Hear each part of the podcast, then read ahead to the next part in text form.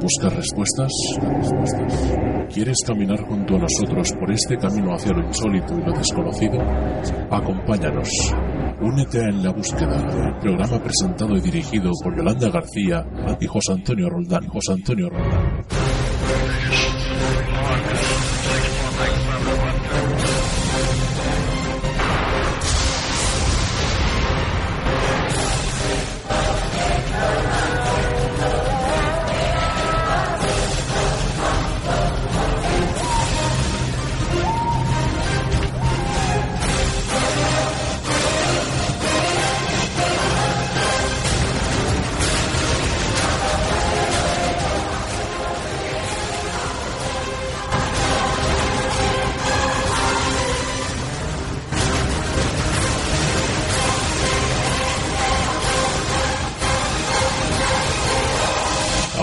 Que estás solo? ¿Crees que...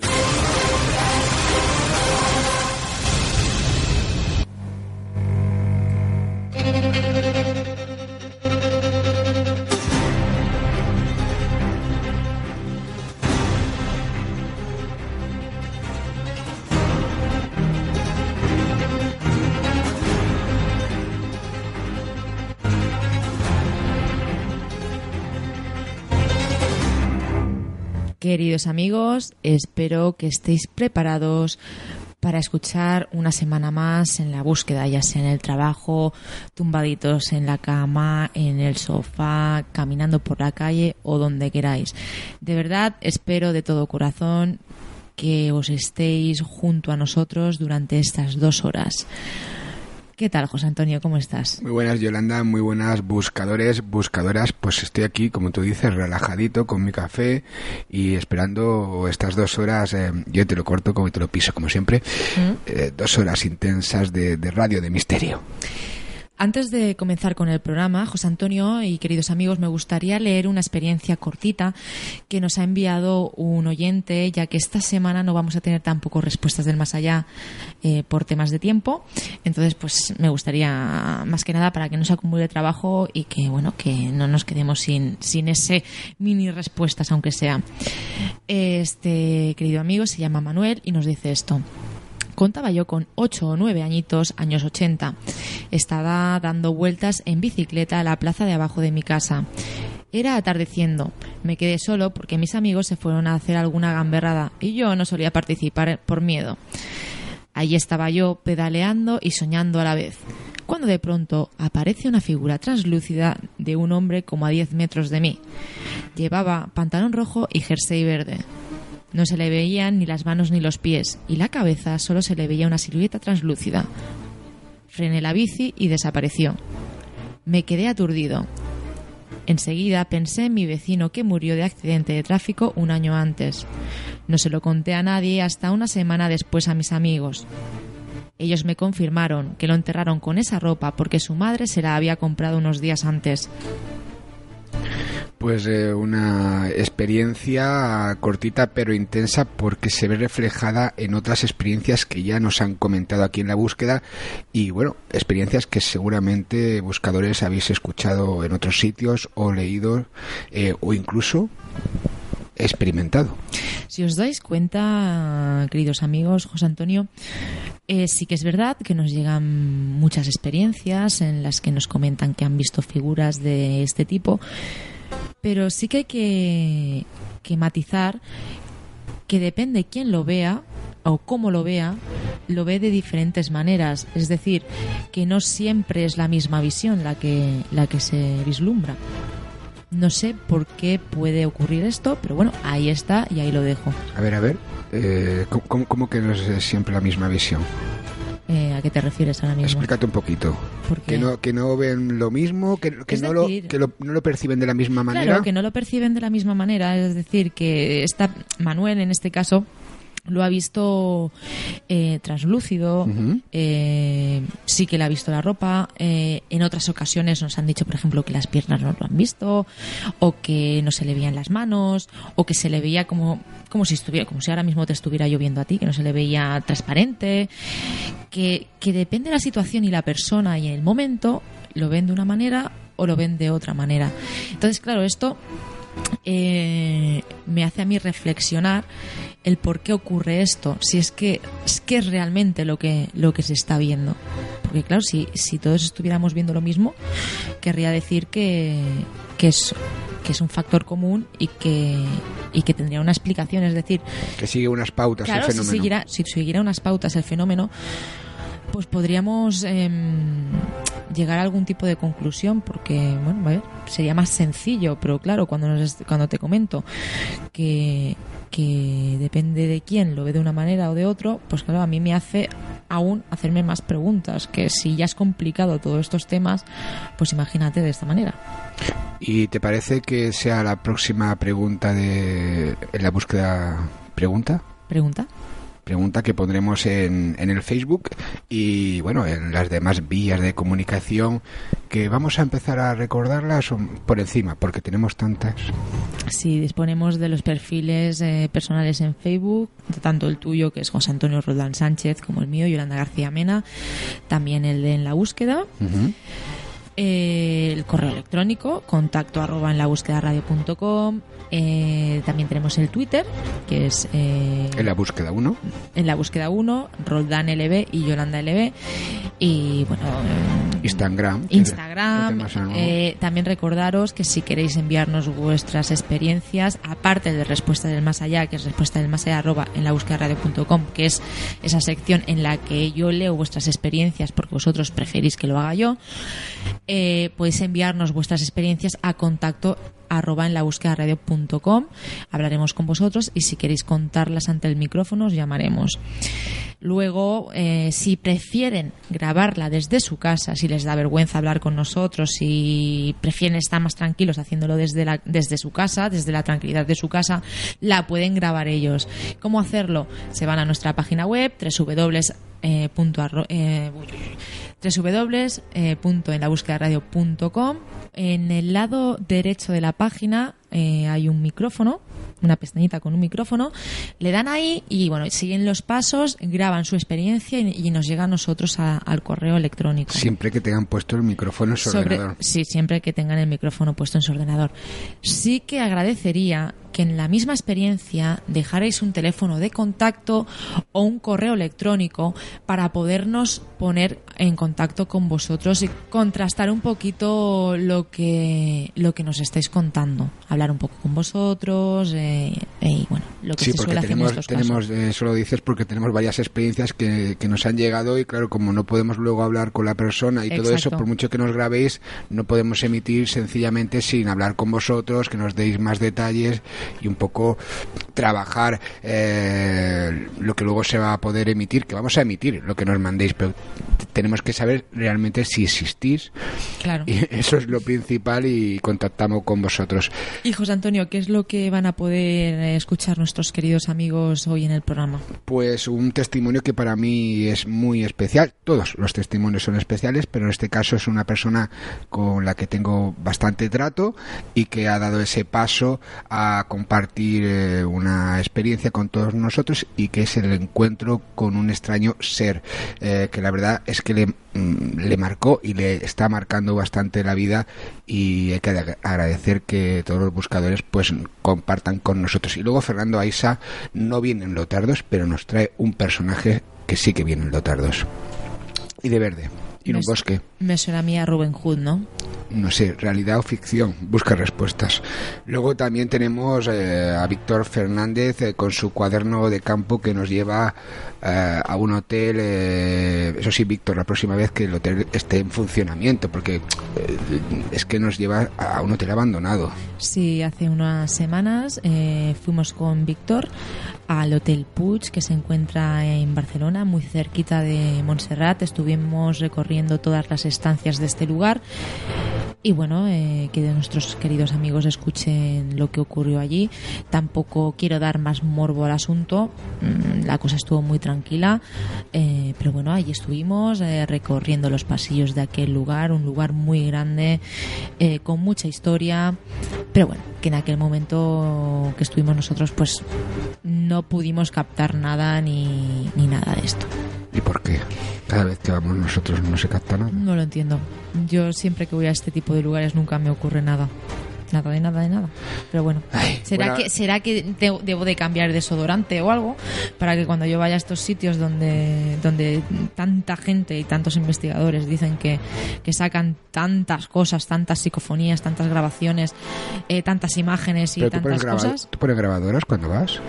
Depende, sí, sí, claro. Alguna vez. sí, sí. Es más, eh, en alguna ocasión cuando voy con, con investigadores, la pongo yo también. No, no por experimentar yo, sino por, por si acaso. A ver. Para que haya un registro más, ¿no? Hombre, para que haya un registro más y ya que todos sacan tantas cosas, pues a ver si saco yo algo también. Eso sí, lo que para cabezones eh, creo que poca gente nos gana y seguiremos intentándolo. Sí. Eh, no iba a decir que Esteban Palomo es cabezón, pero sí que tiene una sección que se llama Misterios en la Red y luego tenemos a un, mm, lo que se dice un currito, un trabajador del misterio, Ricardo Molina, que nos trae un nuevo proyecto, Universo del Misterio, que es una radio online en principio luego Ricardo seguramente la expanderá con otros proyectos y yo creo que también es, es interesante apoyar a otros buscadores. Y ya para finalizar, los comentarios de nuestros buscadores. Y ahora sí, queridos amigos, vamos a comenzar con el programa y espero de verdad que os gusten estas dos horas. Comenzamos.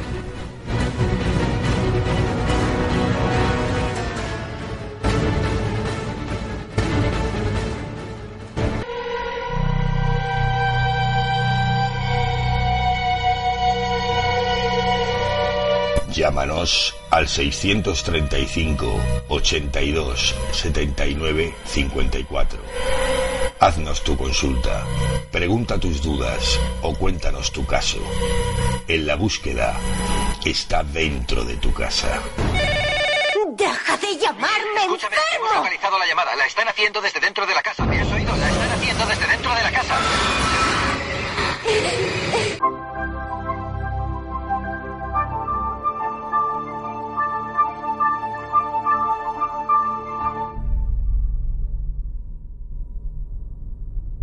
Y bueno, amigos y amigas buscadores, estamos con un amigo buscador que nos va a comentar una experiencia inicial, luego veremos si nos comenta alguna más que ha tenido, pero sobre todo una experiencia inicial que él quiere compartir con todos vosotros.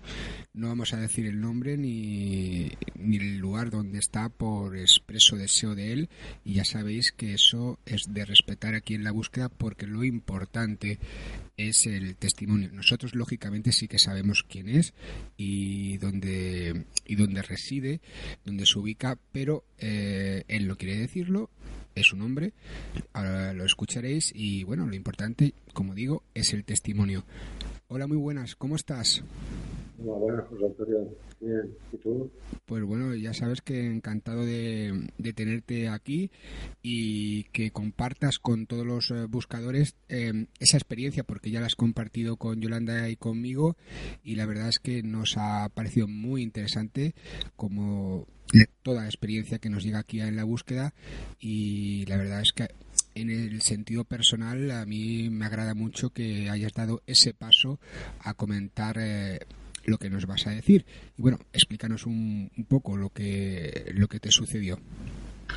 Bien pues esto ocurrió pues eh, el día 22 de octubre de 2009 cuando eh, estaba de 5 de la mañana, es decir, de 6 a 2, eh, y a las 5 de la mañana, pues cuando bajé de casa, lo primero que noté extraño fue que al llegar a la calle notó que hay un silencio pues que no era normal. Un, silencio que no era normal. O sea, es horas tampoco horas, horas de ruido, pero yo tengo aquí detrás de casa la autovía que está a un máximo de 250 kilómetros y para nada es normal que no se oiga ningún ruido de tráfico, sobre todo camiones que asesoran son bastante, bastante abundantes. Claro, es decir, la experiencia ya comienza por algo extraño porque al fin y al cabo es eh, o era tu rutina de trabajo, pero tú ya notas que aquel día ya comienza extraño porque a pesar de tener la autovía cerca y a pesar de ser la hora que es, tenía que haber ese tránsito de, sobre todo como tú comentas, de, del paso de camiones que va van y vienen a, con, con transporte para para, para muchas cosas eh, durante esas horas de la mañana y no se escuchaba nada en absoluto. No, nada, no, ni- era una cosa bastante normal no oír nada, o sea, Mm. era un sonido extraño, un sonido que no es, a esas horas evidentemente no puede haber ruido, pero ya te digo, eh, suficiente para extrañarme de que fuera bajar a la calle un sonido extraño, una ausencia de sonido extraño, no, no, no nada de nada, o sea, que no se oía nada absolutamente. Bueno, está, están los buscadores y las buscadoras se estarán diciendo, bueno, eh, la experiencia será otra, pero eh, hay que valorar muchísimo los detalles. Eh, has dado el detalle de la fecha cercana en el tiempo, recordar que estamos ahora en el 2014 y bueno, de hecho grabamos esta entrevista a finales de, de enero y el hecho del silencio quizás eh, pueda servir para, para detallar la experiencia o no, pero es un detalle a tener en cuenta. Y bueno, eh, eh, digamos que estás sobre esa hora para ir a- al turno ese de trabajo que tenías en aquella época y, y qué sucede. Sucede que yo, pues, bueno, aparte de eso, como, de, de- de costumbre normal, pues me, me fui hacia el coche, que estaba aparcado misma calle donde yo vivo, pero unos- entre unos 20 o 25 metros eh, de, de mi propia puerta de casa. Bueno, me llego al coche, sigo notando esa extrañeza de ausencia de ruido, pero en fin, tampoco le di una excesiva importancia, yo iba cosa que iba que era trabajo.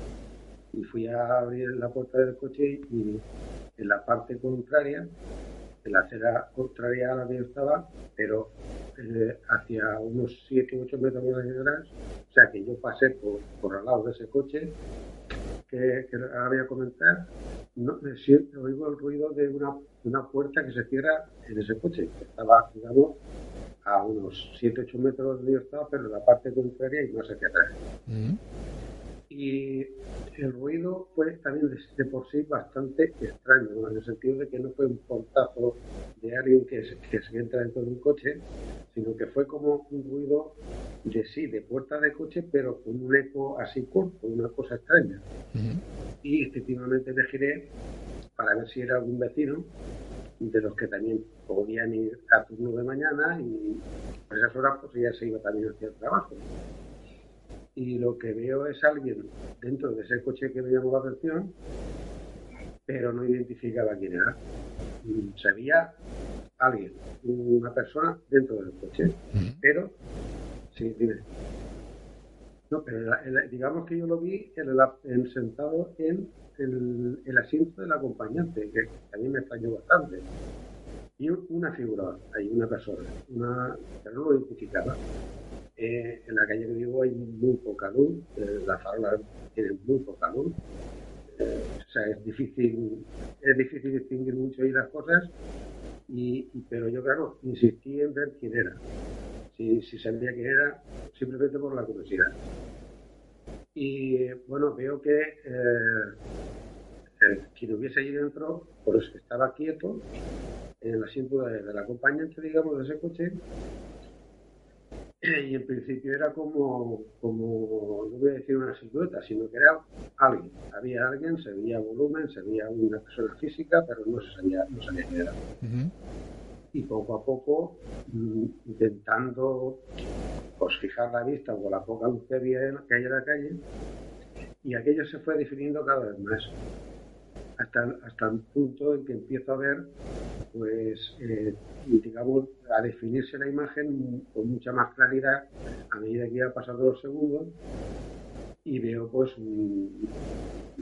no, no era una no era un ser humano o sea era, era- no tenía pues a lo mejor se veía no tenía cara ¿eh? tenía toda la forma y volumen de una persona pero no tenía rasgos, faciales o sea que eso mm, digamos que cuando ya con más claridad lo veía veía detalles veía detalles en la figura y su cabeza por ejemplo estaba digamos, con ausencia de los rasgos faciales, pero veías que su inclinación de cabeza estaba hacia mí, no se movía en ningún momento, y empezó, digamos, a verse como si no te voy a decir que proyectara luz la figura esa, pero con una con una tipo fluorescencia muy tenue, muy tenue, pero que prácticamente era imposible no verlo. O sea que lo vi con total detalle, cuando mejor lo veía.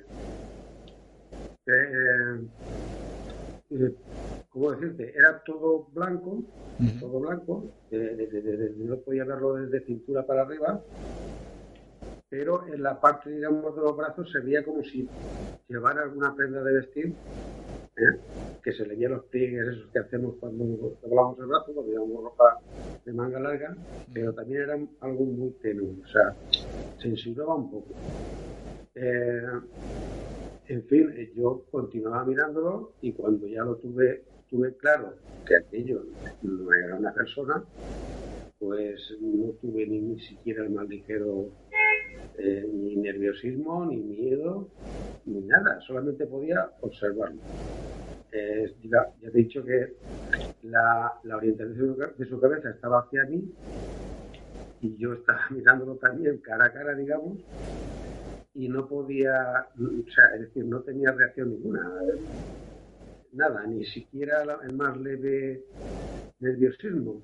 Y, simplemente por mi cabeza empezó a pasar la idea de que estaba viendo algo perfecto, no, no podía pensar en otra cosa. Yo soy, que me conoce sabe que soy bastante nervioso y también bastante miedoso. Y aquello pues no, no me no me impresionó en, forma alguna. Yo tenía que haber me tenía que haber dado un susto de mi vida cuando tuve claro que no era una persona. Eso lo tengo clarísimo no era una persona y entonces que era no puede no puede ser yo pregunto y ya sabes que tengo que hacer de, abogado del diablo y bueno trasladarte lo que posiblemente algún amigo buscador o buscadora está pensando. No puede ser que, que tuvieras alguna confusión y que en realidad sí que fuera una persona y no lo vieras bien eh, hay, hay factores ahí que yo lo he estado también, eh, estuve analizando en su momento. Mm. Bueno, en su momento tampoco, año y medio después, como tú ya sabes. Sí, sí. Eh, no pude, no pude analizar nada antes de ese, tiempo. Mm. Porque tú eso pues, lo tiene, te lo dije también como era. Mm. Pues bien, confusión. Vamos a ver.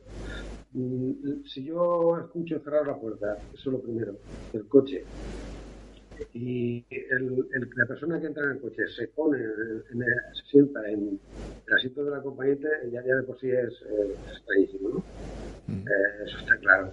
Si después eh, es algún vecino, yo estoy confundiendo, lo más normal es que como nos conocemos todos por esa zona, pues un saludo con la mano por lo menos se podía haber dado. Y, no, eso está descartado por mí porque no, o sea, no, eh, no hay nadie reconocible, eh, yo lo veo en un momento dado con total nitidez que, que lo que no es, veo lo que no es y una claridad absoluta, o sea, cuando mejor lo veía era imposible no fijarse en ese detalle, cualquiera, cualquiera que hubiese llegado en ese momento ahí, pues, vamos, lo ve con claridad, no hizo ningún gesto, mm, se mantuvo hasta que yo ya me di la vuelta, abrí el coche y me fui, eh, se mantuvo sin ningún movimiento de ningún tipo. He de aclarar que, que lo que yo veía, digamos, que me identificaba como prenda de vestir, eh, a la parte del pecho hacia arriba, digamos, mm. hasta la cabeza, no había absolutamente nada que identificara que llevaba algo puesto de ropa. O sea, la única cosa era ahí, en el brazo, en los dos brazos. Y confusión, pues yo sinceramente no. Yo tengo muy claro que aquello, pues lo que fuese, es que ni siquiera tuve sensación alguna. Es decir, mientras lo estuve observando, no tuve la sensación de ningún tipo. ¿Cuánto dura, cuánto dura esta experiencia que, que nos relatas? Bueno, pues yo cuando llegué a la calle eran las cinco y media, ahí las cinco, perdón, las cinco en punto, eh, yo calculo que desde que me fui, desde que ya me subí al coche y me fui, observándolo directamente a, lo que fuese aquello, pude estar un, minuto 40 segundos, no sé, algo más de algo más de un minuto, pero no creo que llegara a dos minutos. Eh, o sea, que, eh, que fuera lo que fuera, te, tuviste tiempo de, de como estás Sí, comentando, de que no fue un, un flash, que no fueron unos segundos, sino que, No, no. que ahí hubo un tiempo que mm, a los escasos metros que estabas, a pesar de la poca luz y todo, te pudiste fijar en todos estos detalles que estás comentando. Sí, era, claro, es que estaba muy cerca, ¿eh? ya estaba muy cerca, ya te digo, eran 7 u 8 metros máximo, Mm. ¿vale?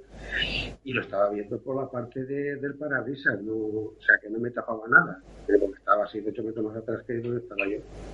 Mm, mm, A mí lo que, lo que me hizo, me ha hecho tener claro es que yo, cuando tuve claro que aquello no era una persona, yo debía de haber, debí de haber sé, salido por lo menos corriendo hay abajo, ¿me entiendes? Eh, y no, no tuve ninguna necesidad. no- yo en el momento que estuve ahí no puedo decir que aquello a mí me estuviera paralizando, no lo puedo decir. Eh, lo que sí puedo decir es que lo que hizo fue eliminarme, eso lo tengo clarísimo, cualquier reacción de mi persona, o sea, de mi carácter, de mi forma de ser, porque no tuve ninguna sensación. Eh, No tuve miedo, no noté que, me pusiera nervioso, absolutamente cero. O sea, sencillamente en un momento dado me giré, abrí la puerta del coche, me subí del coche y me fui. Sin mirar siquiera por los espejos retrovisores ni nada. Claro, y ahora, eh, mientras estás eh, comentándonos esto, pues tú mismo te, ya en aquel momento me lo comentabas, que tu sorpresa, aparte de lo que ves y de lo que comentas, es tu propia reacción, ¿no? Que si- en cualquier eh, situación similar, eh, lo que tú comentas, o hubieras salido corriendo para algún lado, o vuelto a casa, o te hubieras montado en el coche y hubieras salido pitando, pero en este caso eh, te lo tomas con, con tranquilidad, que te da esa tranquilidad la oportunidad de, de ver tantos detalles. Y la Sí, experiencia... pero- Dime, dime. No, no, es que no es que yo me lo tome así, a ver si igual no me he explicado muy bien. Yo no, yo no, yo no es que me lo tomara así, yo es que no podía hacer otra cosa. Por eso te digo que la sorpresa es que, que, que la, la re- tu reacción, o sea, que tú te lo hubieras tomado de por sí, mm, por tu forma de ser de otra manera, pero la reacción que tienes te sorprende a ti mismo. Me sorprende porque porque no es natural. Esa es una cosa que no es para nada natural. Mm. Absolutamente no tiene nada que ver con mi naturaleza, para nada. O sea, yo tenía que haberme eh, puesto nervioso, eh, eh, entrar en pánico incluso, porque, vamos, es que eso lo tengo clarísimo. Sin embargo, solamente he podido observarlo el tiempo que estuve observándolo y que en mi mente solamente hubiera una idea que era lo que estoy viendo es perfecto. Simplemente eso. Y, y cuando te montas en el coche y te diriges al trabajo, eh, posteriormente sucede algo más o, o anteriormente con el tiempo eh, enlazas eh, lo que te ha sucedido en esa madrugada con algo que te había sucedido o siempre digamos dentro de, de lo de lo anormal de lo de lo que se sale de, de, la- de lo cotidiano de, de tu vida Siempre a posterior de, de- lo que me ocurrió esa mañana. Como tú sabes, al llegar al trabajo, pues eh, yo, vamos, eh, iba con esa misma sensación de ausencia total de valorar nada de, lo que había ocurrido. O sea, sabía que había ocurrido, sabía que había visto esa, esa identidad que no sé lo que es, pero no podía reaccionar de, de- de ningún tipo, no tenía reacción. Eh, no es- o sea, me- me- ahí, me, ahí me anuló mis reacciones naturales, vamos a decirlo así ujú. yo llegué al trabajo y, y con uno de los compañeros, pues nada más llegar, nada, nada más llegar a- al trabajo, esos minutos antes de ir por ponernos a- al puesto de trabajo, o sea, a las 6 menos 5 aproximadamente, yo lo vi a mi compañero, pues lo vi que estaba como esperándome esa mañana. ¿no? Tampoco me extrañó en ese momento, pero a tiempo pasado sí que lo empe- empecé a, darme cuenta de esos detalles. Estaba como esperándome. Y yo fui hacia él, le di los buenos días, él también, y le fui a decir, pues sin sensación ninguna tampoco, claro, me ha pasado ma- hace un rato una cosa muy, muy extraña. Y, y este compañero me dijo, dice, me interrumpió, me interrumpió lo que yo, la frase que le iba a decir, o sea, cuando le iba a comentar lo que había pasado, y me dice que a él, dice, a mí sí que me ha pasado una cosa muy rara esta. Yo le pregunté que qué le había pasado, Digo, ¿qué te ha pasado? Y entonces me comenta que viniendo de, llegando al trabajo, a unos 300 metros del polígono, observa do- dos esferas luminosas de, de blancas de una, de una intensidad muy potente. Entonces, paralelas entre sí, es decir, una al lado de la otra. Sobre el polígono. Aún- a- No puede precisar la altura o si estaban encima concretamente del centro de trabajo donde nosotros íbamos, un poco más para acá, un poco más para allá, pero estaba sobre el polígono, eso lo puede asegurar. Y que, claro, viendo aquello, que no, él vio que no podía ser ninguna conclusión con farolas ni nada de eso, pues se paró el coche, se puso a la orilla de la carretera, paró el coche, sacó el móvil para hacer una foto y cuando ya las tiene, digamos, para, para accionar, para, para coger la foto, antes de que pudiera hacerlo, desaparecen instantáneamente. Eh, no pudo hacer la foto. Y me lo estuvo contando y luego yo, claro, cuando él termina, le comento lo que a mí había pasado. Nos quedemos un momento mirándonos los dos, sin sensación ninguna de los dos, y cada uno se incorporó a su puesto de trabajo, hasta como tú sabes bien lo, te lo he comentado, hasta año y medio después, que no volvimos a hablar del asunto para nada. O sea, desde ese mismo día que os pasan esas experiencias a ti y a él, eh, tardáis un año y pico en comentarlas. Ahora vamos a ver la reacción distinta eh, que tenéis ese año y pico después, pero la distancia que, que hay desde tu casa al puesto de trabajo, Sí. ¿cuál era? Pues nosotros teníamos que hacer 20, 20 kilómetros. 20 kilómetros. Y, sí, y mi compañero hacía 2 kilómetros. O sea que estaba en otra población más cercana a la tercera, digamos, a una tercera población que era donde estaba el centro de trabajo y a él le costaba pues unos 3 minutos llegar a llegar al centro de trabajo.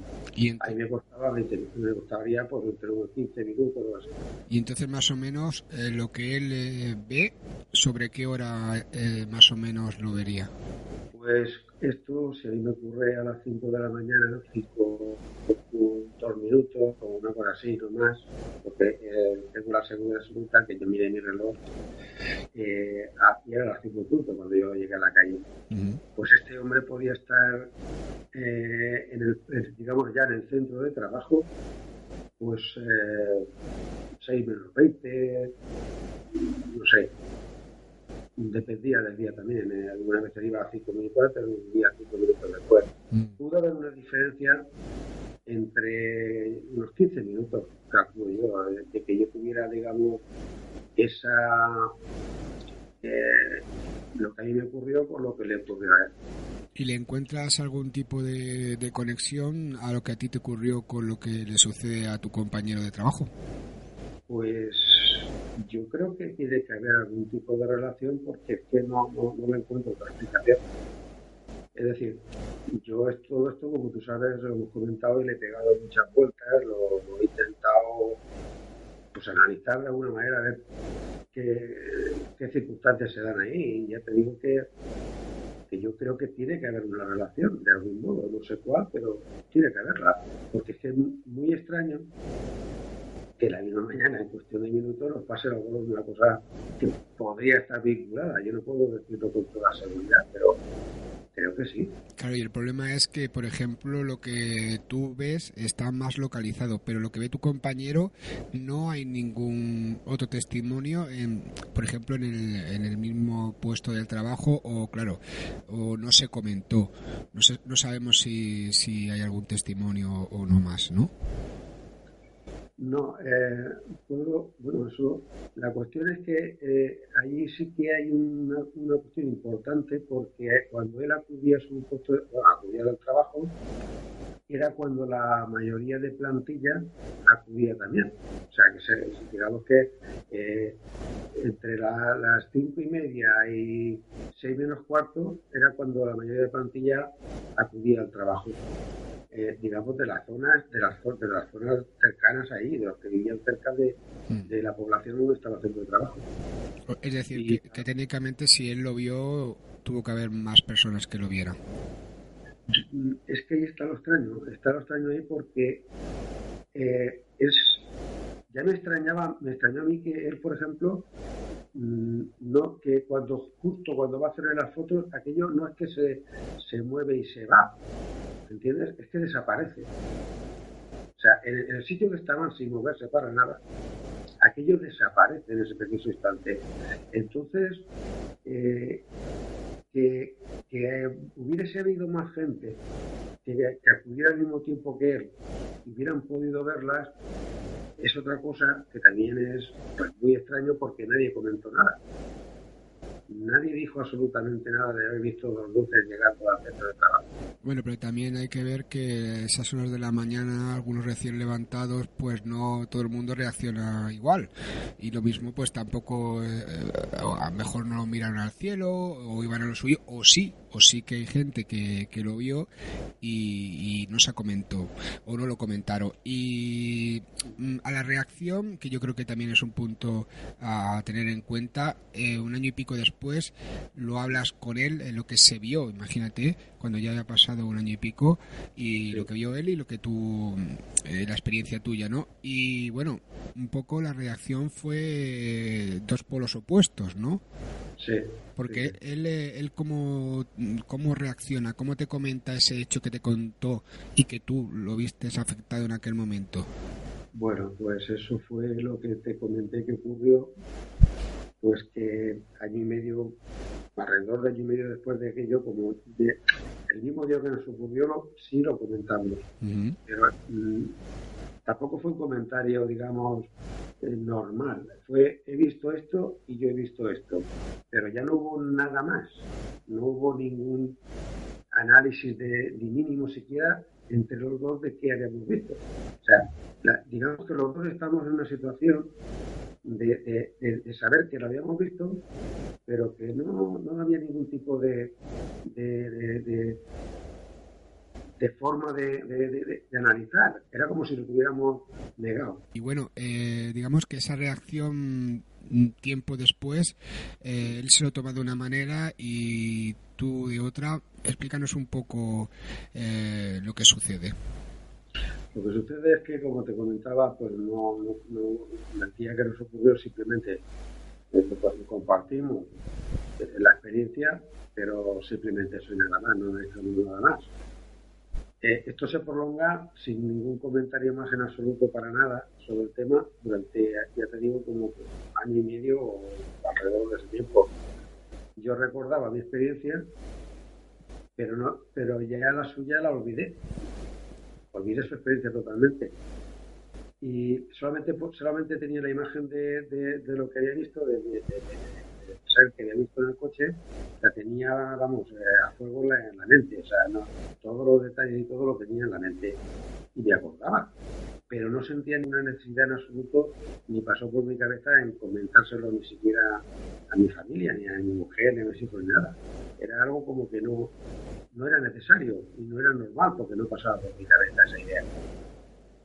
Pues eh, fue al cabo de ese tiempo que te digo, que un día, una tarde como otra cualquiera, estando en casa, pues me fui a la cocina a preparar un café con leche y me vino el recuerdo de- del ser este que vino el coche. Y en cuestión de segundos me, entró un pánico, vamos, una ansiedad terrible, un pánico sin incomprensiblemente. O sea, me había acordado muchas veces de aquello, pero esa tarde, no sé por qué razón, pues me- me dio miedo, mucho miedo. Un miedo terrible, como nunca había sentido. Y a partir de ese momento fue cuando ya reaccioné.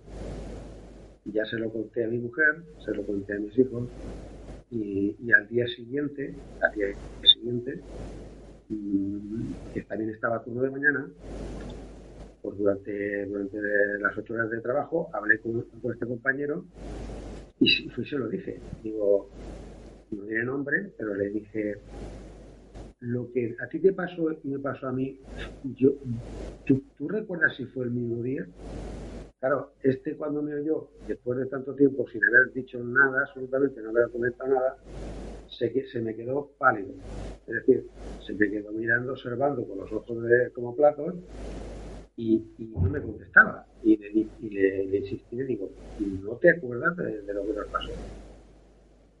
Y tardó en reaccionar. O sea, yo creo que le entró miedo igual como me entró a mí la tarde anterior. Pero bueno, esto es una cuestión en la que yo, como tú sabes, yo te dije que fue como si hubiera habido una ruptura de un bloqueo en la mente que nos estaba impidiendo que eso, en el caso de mi compañero, lo olvidara totalmente, o sea, eh, promovió que lo olvidara él totalmente, que yo sí mantuviera la imagen del ser que yo había visto, pero que me olvidara a su vez de que mi compañero había tenido esa experiencia.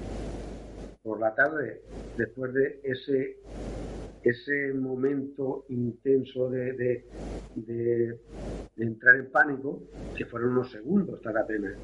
Lo vi reflejado en mi compañero cuando yo fui a decirle si se acordaba si lo que, lo, que nos había pasado había sido en un día. Él se quedó, se quedó pues, pues que, ya te digo, se quedó como si le hubiera dicho algo terrible. Y cuando reaccionó me dijo, sí, sí que fue así, fue el mismo día. Claro, tiempo después, y a, partir de ese momento, ya sí que empezamos a hablar sobre eso. ¿Por qué? Porque habíamos estado más de año y medio sin haber hablado de nada, de nada de eso. Y la cuestión es que él me, me dijo que él, si yo no se lo hubiera dicho, no se hubiera vuelto a acordar, creo que en la vida, de que eso le había sucedido. Lo olvidó por completo. Pero aquí también vemos eh, dos formas distintas de, digamos, de digerir eh, un hecho de este tipo porque a ti te marcó y a él pues quizás eh, digamos que lo hubiera pasado más de largo si tú no se lo hubieras comentado o no porque tampoco sabemos eh, si, si la ha vivido de otra manera y si cara al exterior aunque tuvieras una cierta relación pues eh, no ha querido comentarlo más el hecho es que al día de hoy cómo, cómo, cómo está la situación a día de hoy. A día de hoy yo pues eh, eh, está claro de que yo, yo ese es lo que vivimos es, es eh, una cuestión pues que nos ha ocurrido realmente y que lo, yo lo tengo clarísimo. Él también, también, porque él ha insistido mucho en hablar sobre esto, de, de- de intentar entre los dos analizar un poco, a ver su experiencia y la mía, no sé, con un poco más de profundidad y él pues no es un tema que cuando se lo he planteado me ha dicho que no quiere saber nada del asunto. O sea que eso para él pasó, sí, pero que es una cuestión que no, que no le interesa y no quiere saber nada. que prefiere no que no se lo recuerdes mucho Si prefiere que no se lo recuerde, exactamente. Y bueno, eh, ahora la pregunta, yo creo que los buscadores estarán haciendo la pregunta de ¿por qué? ¿Por qué os sucede tanto a tu compañero como a ti en ese mismo día esas dos situaciones? ¿Te has preguntado tú o te has sabido responder eh, ese por qué? No, no, no, no lo sé. O sea, tú sabes que lo, hemos comentado contigo, lo hemos hablado, y sabes que yo en esta cuestión pues no, mm, no me veo como una persona que habiendo tenido esta circunstancia y esta experiencia, mm, no me considero para nada un contactado, no me considero tampoco ni- ni- ningún privilegiado, porque es una experiencia en la que eh, a, mí, a mí personalmente me dejó muy, marcado. O sea, eh, no sabría decirte si emocionalmente o de qué manera es una cosa extraña, pero que, que me ha cambiado, me ha cambiado mucho la vida. Eh, no sé en realidad para qué.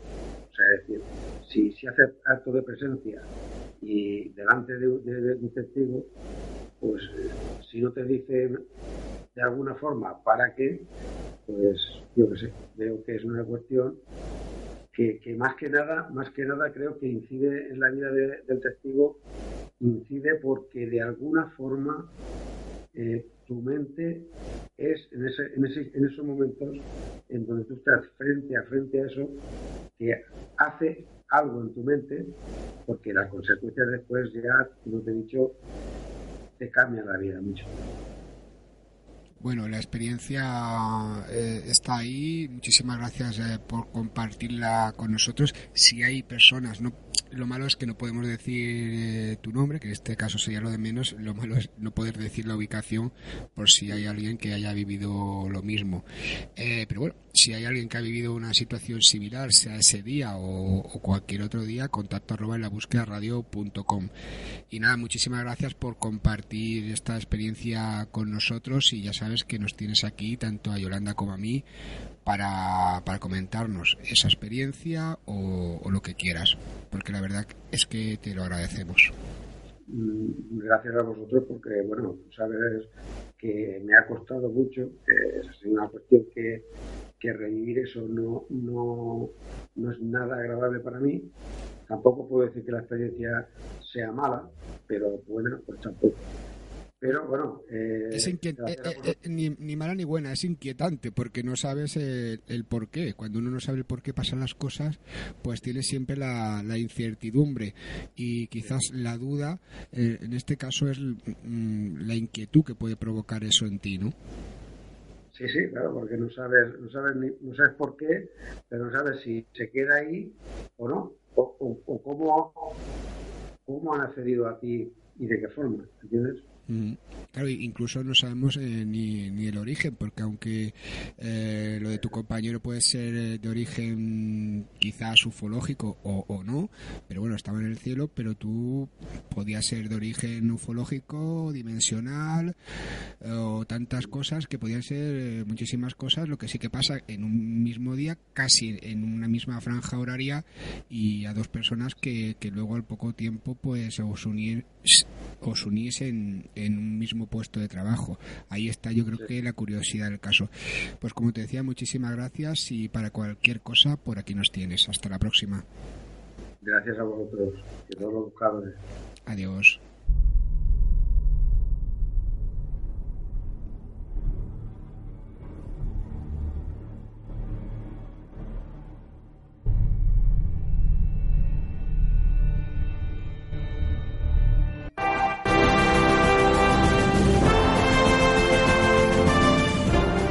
Cuéntanos tu caso, comparte tu experiencia con nosotros. Ya no estás solo, ya no estás sola.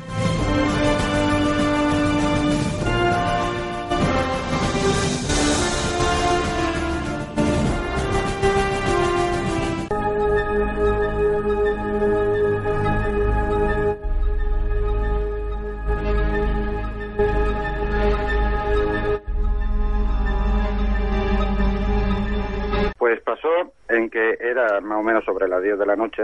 Es una zona muy, muy, muy transitada y nos avisaron por emisora de que había habido un accidente. Eh, automáticamente nosotros fuimos, hicimos la asistencia allí, lleguemos, vimos que el coche estaba muy mal, estaba todo destrozado y por culpa del impacto la persona, la chica ahora que era, había saltado la New Jersey y se había puesto dirección Lérida. O sea, el coche iba hacia dirección Barcelona, el impacto del coche se lo había puesto encima de la New Jersey y la chica había saltado a la, zona Lérida. Yo la estaba viendo desde mi punto que era eh, cortar ese carril. Entonces, mm, nuestra asistencia, mientras que los mozos de escuadra no nos llamaran, no nos acercáramos porque era impactante. Llegó el momento de que se estaba esperando eh, eh, al forense y el forense pues se ve que estaría ocupado que no, no llegaba. Claro, teníamos que abrir esa carretera, ese tramo. Entonces lo que hicimos, eh, nos avisaron y nos fuimos y cogimos la chica, ese contacto frío de esa persona, y ya sentí un escalofrío. Entonces lo que hicimos fue retirarla de donde estaba y llevemos al arcén. Entonces la dejemos allí. En aquel momento empezaba a caer mm, una lluvia empezaba a caer agua. Eh, se abrieron los dos carriles, dirección Barcelona, dirección Lérida, pero claro, eh, no nos podíamos ir hasta que viniera el forense porque tenemos que retirar aquel espacio que lo teníamos reservado dentro de una carretera. Entonces empezó a llover más fuerte. Mm, claro, eh, los mozos se fueron. Pues yo lo que hice fue meterme dentro de mi vehículo. Y no sé lo que pasó, era, no sé si fueron minutos, segundos, no sé lo que pasó. Yo empecé a ver en aquel momento una especie como la calor que se levanta del asfalto, que me quedé extrañado porque era imposible de noche, y lloviendo aquí en aquella neblina que salía de ese cuerpo. Me pareció imposible pero mm, no, no le tenía miedo. Eh, no tenía miedo. Yo estaba viéndolo, me quedé embelesado, por eso digo, no sé lo que tiempo. Mm, cuando me di cuenta, un, un inspector del Ministerio de Obras Públicas me vino a picar en la, en la ventana, ahí sí me, adiós. Yo bajé mi ventana y dije adiós, pero en ese momento me di cuenta de que los cristales estaban empañados, pero por la parte de adentro. Se puede decir que era el vaho, pero yo estaba frío estaba frío. Entonces noté una corriente eléctrica, un, un escalofrío aquella neblina me había venido hacia mí. Yo la estaba observando, pero estaba, no sé, ni te puedo decir ni tener miedo ni no tener miedo, sino venía hacia mí. Es como si, yo digo, es como aquello se levanta del asfalto, la calor que se levanta del asfalto, de un cuerpo, pero puede ser caliente, pero no, no era, no era posible porque nosotros con esa experiencia sabíamos que un cuerpo a la hora y media ya estaba frío, el suelo estaba frío, o sea, no podía levantar a la calor. Aquella calor que sube hacia arriba, aquello que ves que en el horizonte es una especie de calor que sube hacia arriba. Sí, sí. Pero solo de ese punto, de ese, de ese cuerpo. Y se encontraba que, que no sabía cómo moverse de allí. Estaba quieto. Entonces, eh, llegó un momento que se empezó, yo lo veía como esa calor se acercaba hacia mí, se acercaba a mí. Eh, yo notaba que me observaban, pero no sabía, no miraba a quién, no sabía quién, pero notaba que me observaba. Nada, nada, ni cara, ni nada, o sea, nada, es la calor esa. Ese fue, ese fue, se puede decir, el momento en que ya eh, no aguanté más. ese como si fuera, como si te, es como decirle, es como intentar pasar un humo a través de una, de una tela. cuesta, pero sale por el otro sitio. Entonces notas, notas un, notas, es cuando notas algo. Pues yo, eh, al notar aquello, eh, yo no sé, yo no me dio miedo, pero lo que me hizo fue bajar mucha, bajar mucha mi, mm, no sé cómo llamarlo, es, no, tampoco es depresión, es bajón porque diciendo de que ya era varias veces la que me pasaba eso en carretera.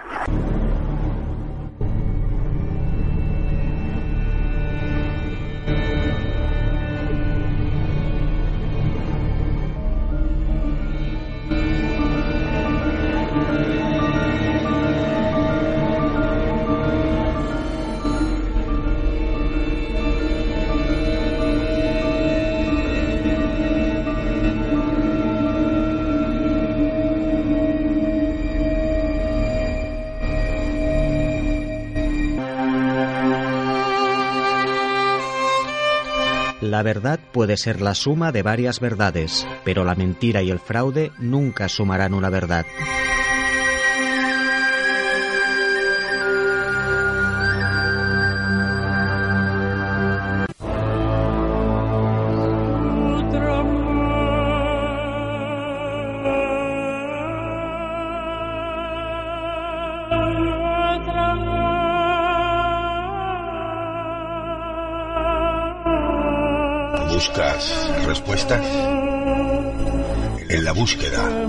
Las ofrecemos. Soy Fernando Aisa. Bienvenidos.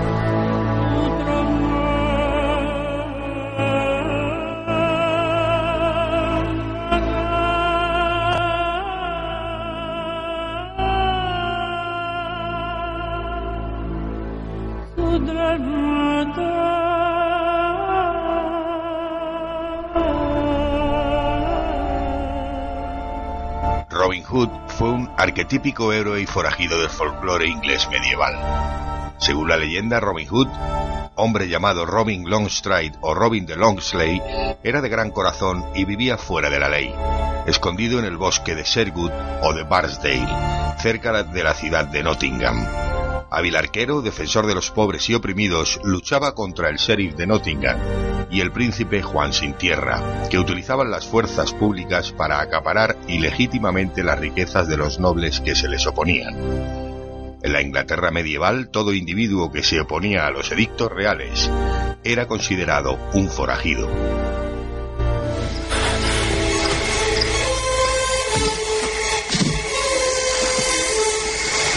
Eres rápido con la espada, amigo mío. He esperado cinco años para respirar aire puro. Eso te da rapidez. ¡Peter! ¡Peter! ¿Te han alcanzado? Me muero. Escapa sin mí. Dale esto a mi hermana. Y júrame que la protegerás. La herida está junto al corazón. No podemos salvarle. Júralo, Robin. Lo juro. Tienes que morir siendo un inglés libre. Peter, Peter.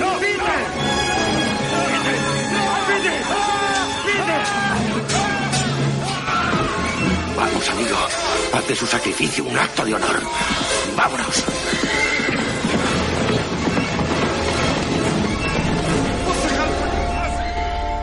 Las investigaciones de Joseph Hunter revelaron que un hombre llamado Hood vivió en Longsplay y en Wakefield, en el condado de York.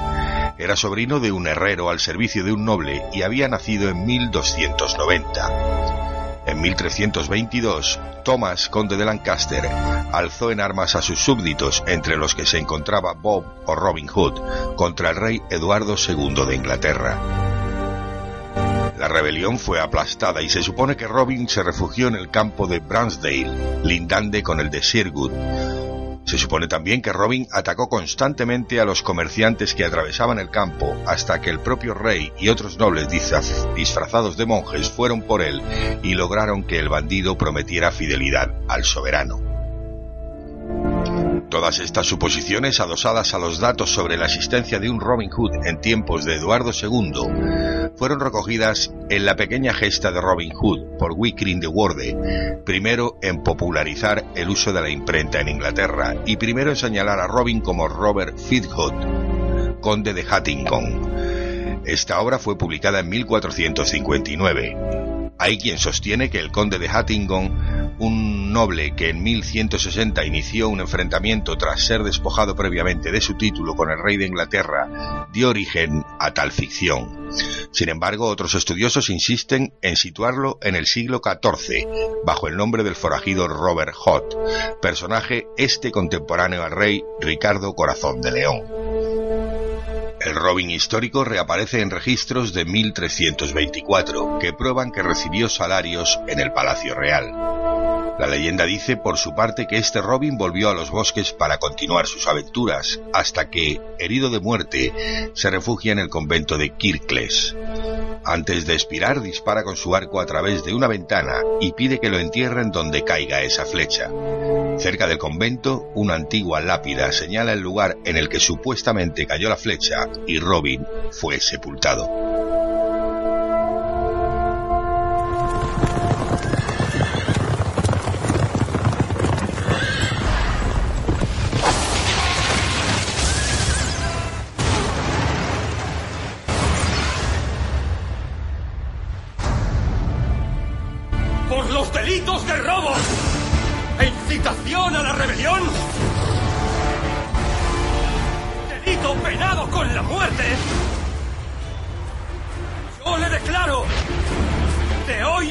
Adelante en rebeldía y será perseguido todos los días de su vida. Las leyes de estas tierras someten al pueblo a su rey. Dad poder a todo hombre y vos ganaréis fuerza. Una guerra civil no traerá la libertad para nadie. Yo no puedo hablar por este rey, Es el único rey que tenemos. pero no la única esperanza. Llegada la hora surge el hombre. ¿Estás preparado para ser quien eres? Alzaos una y otra vez hasta que los corderos se vuelvan leones.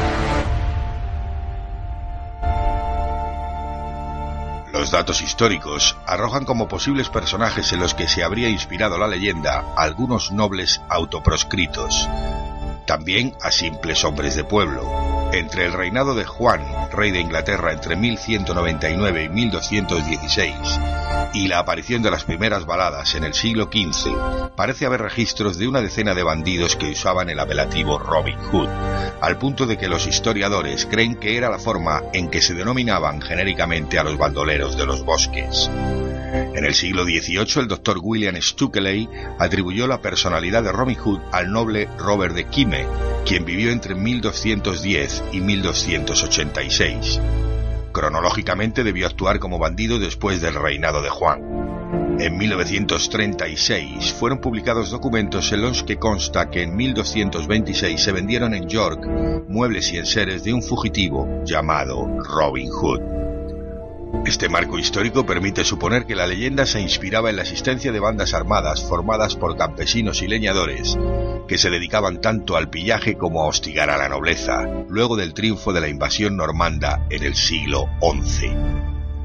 En junio de 2006, arqueólogos británicos de la Universidad de Sheffield dicen haber ubicado las ruinas de la vivienda de Robin Hood en el condado de South Yorkshire, cuestionando la tradición que afirmaba que el legendario héroe medieval había vivido en los bosques de Sherwood, en el norte de Inglaterra. El equipo de expertos halló las ruinas de un castillo cerca de South Yorkshire y no en el condado de Nottingham, donde hasta ahora se creía había vivido el mítico personaje. La noticia puede tener eh, un impacto negativo para Nottingham y el bosque de Sherwood, que reciben cada año miles de visitantes de todo el mundo interesados en la vida de Robin Hood. También se cree que su nombre era Robin Eyre Hattington, aunque también conocido como Robin de Longsley. El manuscrito Sloane del Museo Británico contiene un escrito anónimo con la vida de Robin Hood. De acuerdo con esta descripción, se cree que nació en Loxley, en el condado de Northshire o Yorkshire, alrededor del año 1160. Lamentablemente el lugar ya no existe, aunque sí hay un pueblo llamado Loxley en el condado de Staffordshire. Varias regiones de Inglaterra reivindican el haber sido el lugar de nacimiento y las correrías de Robin Hood, siendo el más conocido Nottingham y su bosque de Sherwood.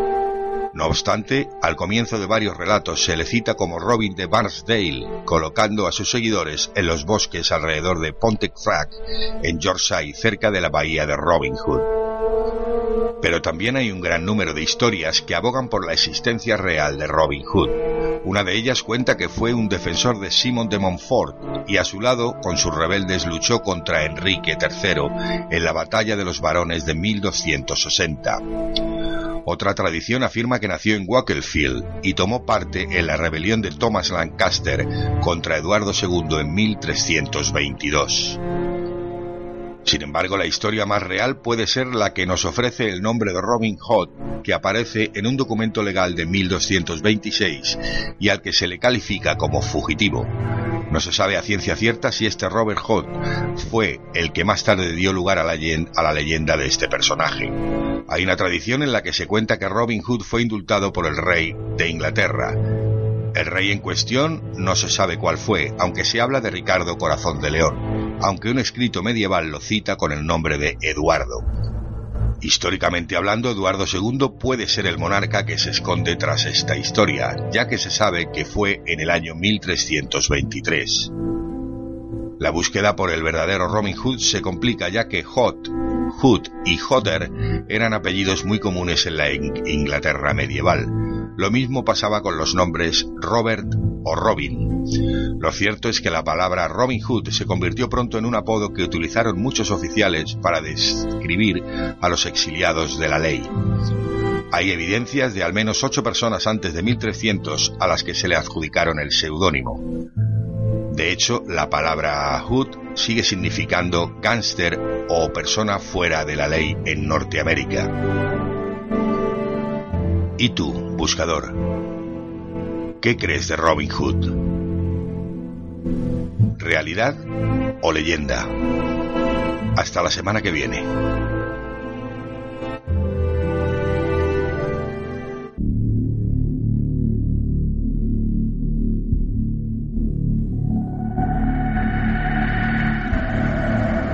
Cuaderno de Campo con Víctor Fernández.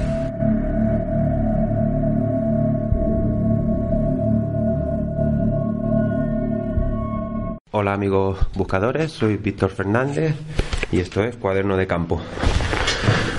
Y hoy nos encontramos en un lugar al que le tengo mucho, bueno, mucho cariño porque ha sido el único en el que he vivido el fenómeno más de cerca. Lo que pasa que cada vez está más derruido y de todo a saber cuándo, cuándo no se podrá entrar más. Estoy en el Hotel Colonia Puig de Montserrat. Y para la investigación de hoy, pues me acompañan un par de personas que os sonarán las voces. ¿Qué tal, Yolanda?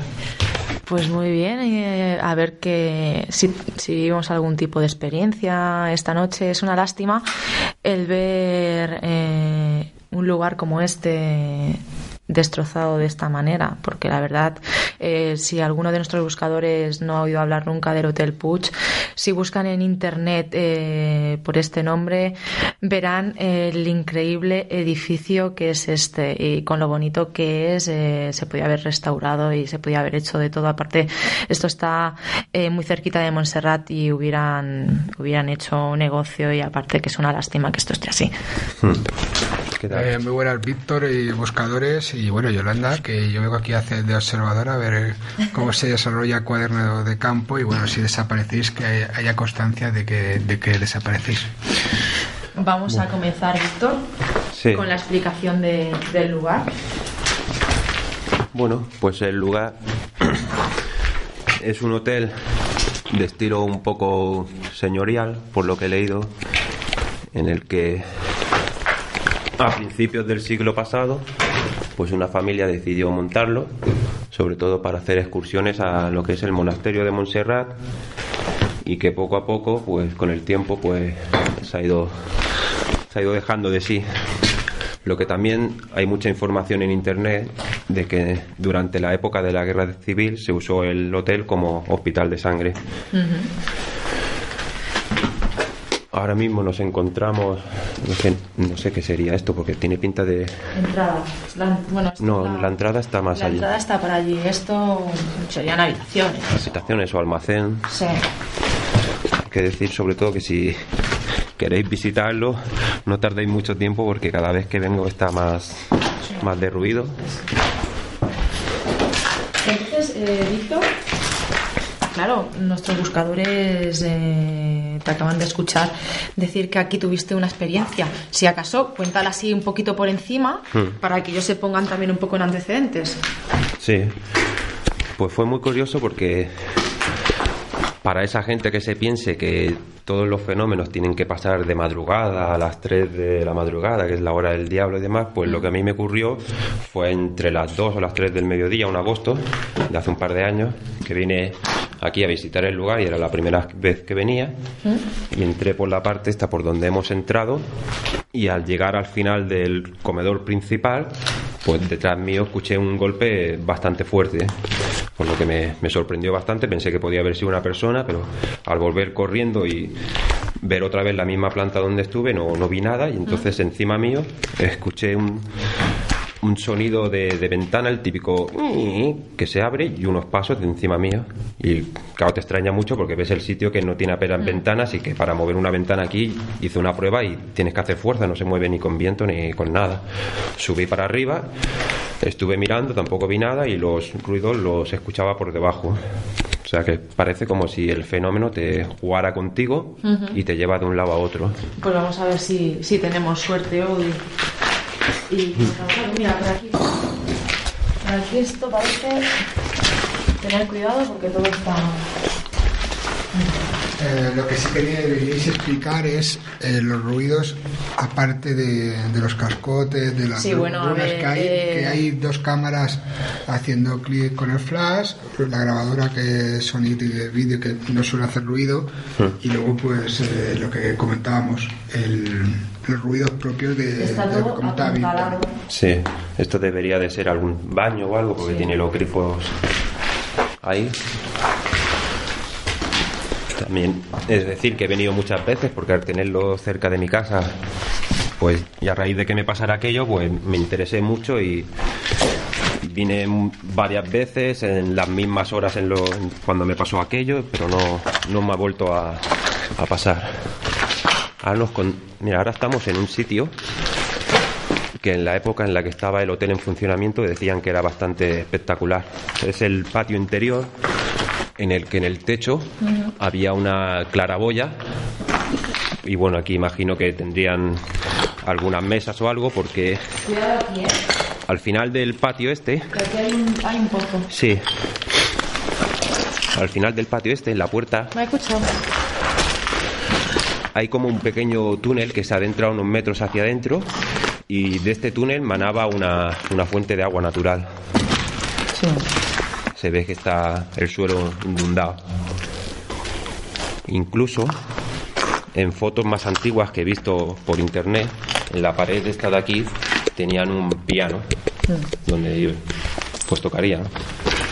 Pero ya últimamente solo quedaban los, los cables.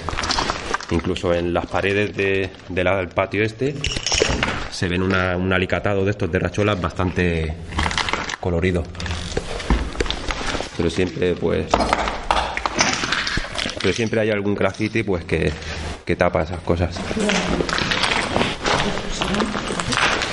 En este patio también, en el suelo, pues está lleno de unos ventanales que estaban en, en- la zona donde dan los pasillos de las plantas superiores.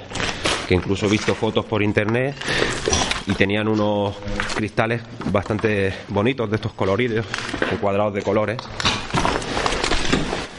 Y ahora pues seguimos en el, en el pasillo que va a parar a, a la recepción del hotel.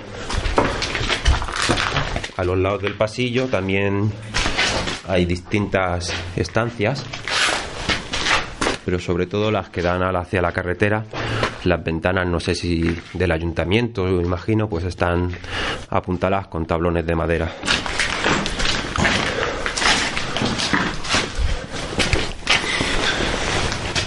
También he de decir que, sobre todo, en el pasillo este,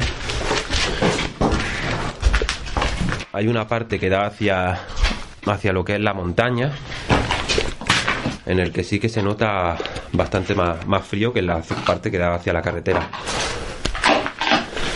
Ahora veo también un cartel, también que se ven muchas fotos por internet,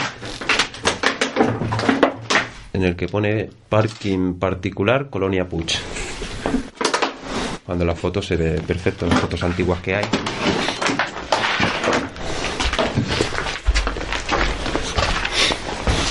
Ahora estamos en un pequeño salón que es donde está una chimenea.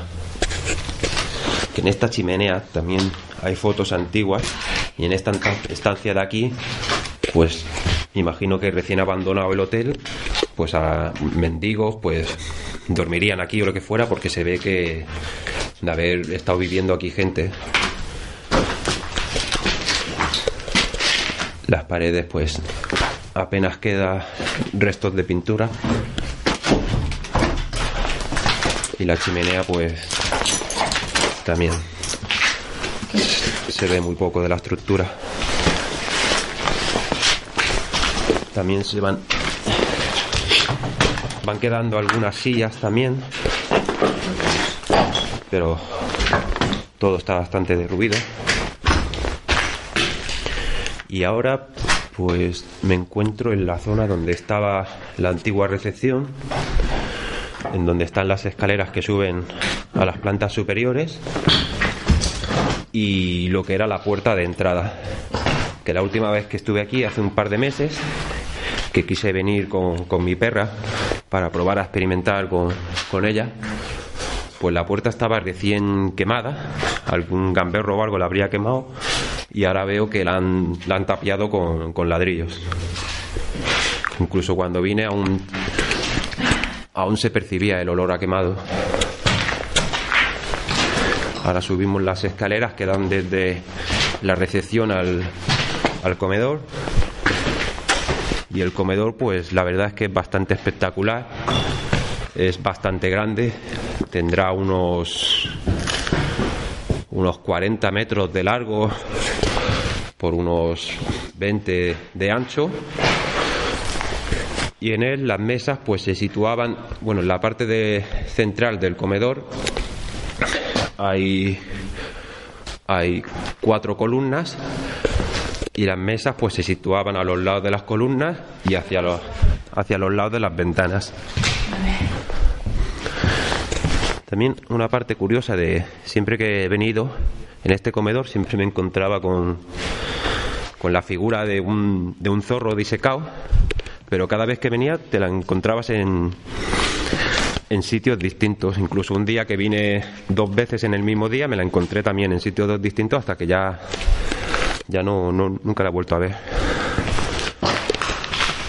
También hay que decir que la parte final del comedor esta, pues tiene también otra entrada en la que se ve se ve una de las ermitas que están afuera cerca de la montaña y también tenía que ser bastante bonita porque son todas las paredes acristaladas. Pero ahora ya pues no queda prácticamente ningún cristal entero y, y aparte se ven los techos como quemados, como de haber hecho más fuego aquí. Otra cosa bastante bastante bonita de ver en el comedor este es que tenía un al final del comedor había una especie de, palco donde también se ve que había otro piano y, tocaba para amenizar un poco las comidas. Para que os hagáis una idea de, del nivel que tenía el, el hotel este en esta época en esa época ahora pues me voy adentrando en lo que en lo que era la, las cocinas de la cocina del hotel. La cocina del hotel pues también bueno, está irreconocible. Se puede ver un poco a la izquierda lo que queda de, del antiguo horno de hierro que había aquí. Y a la derecha pues estaban las picas para preparar la comida o para fregar es un lugar que, siempre que he venido me ha dado impresión un poco, me, impresiona por, por el hecho porque se supone que si es verdad lo que se cuenta de que en este lugar torturaban durante la, guerra civil, pues que mejor que en la cocina llena de, de cuchillos, ¿no? Para, para hacer hablar a alguna persona. Ahora estoy dentro de lo que era la, la despensa. Que en la despensa de, de la cocina hay unos ganchos en la pared bastante peligrosos. Sí. Si te descuidas, pues apenas queda nada.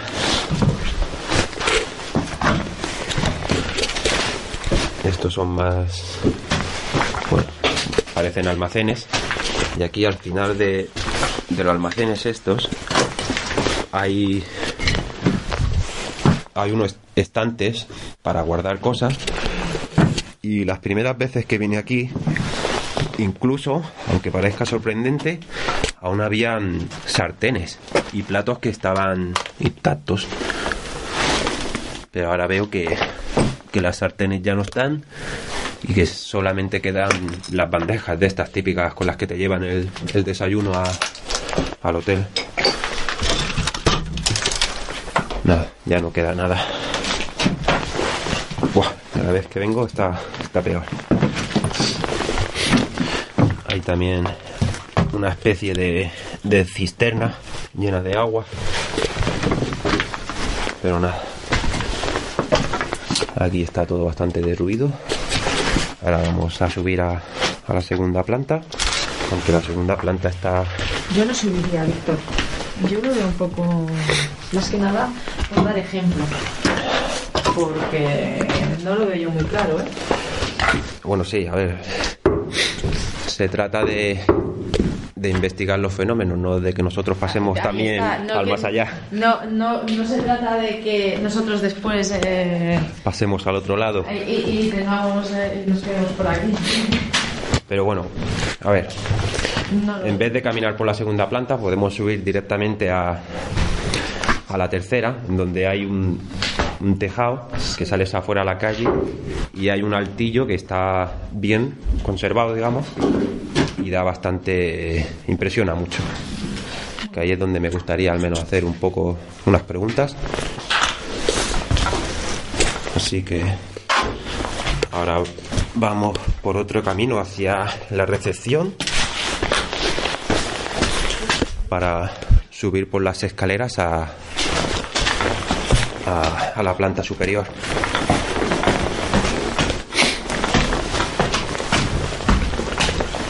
Voy subiendo.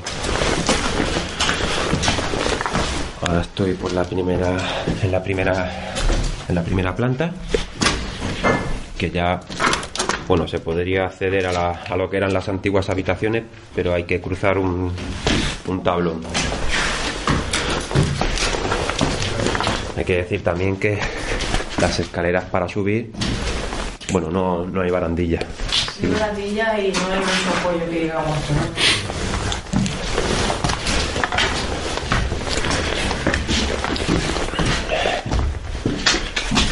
Es la tercera planta, lo que eran los. ¡Buah! Esto está jodido.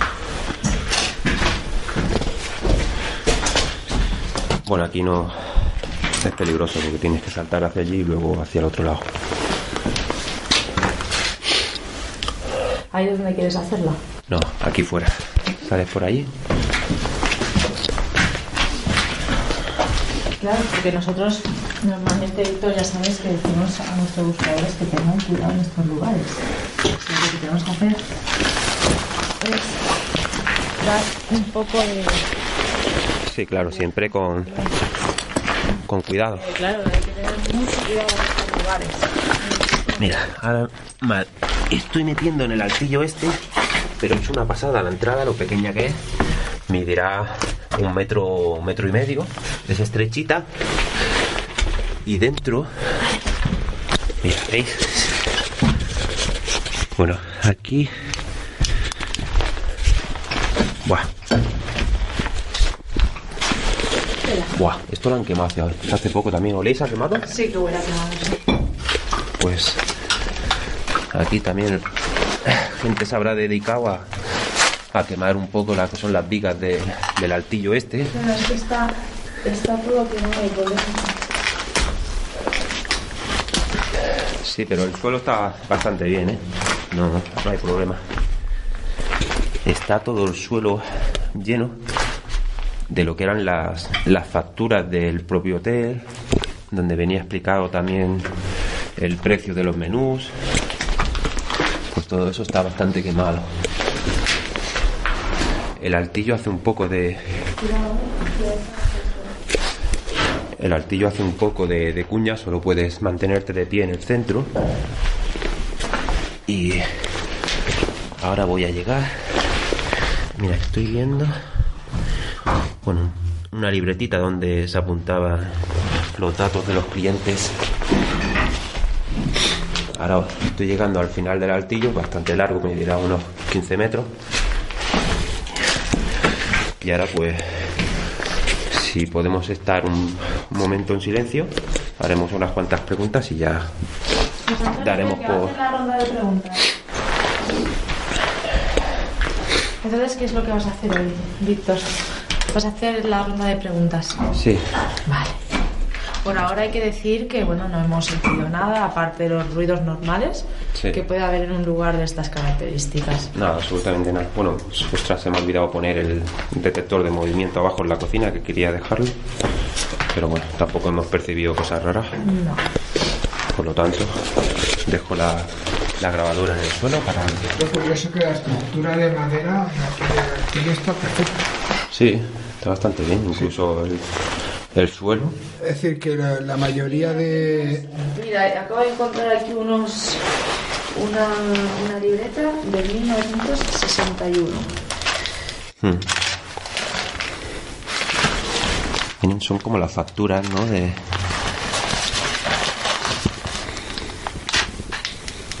Mira, hay justo una página que pone nulo. Sí, está todo el suelo lleno de documentación. 1974.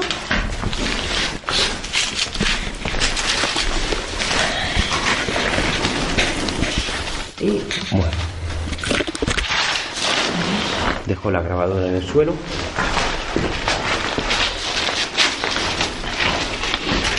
vamos a saltar, estamos en silencio.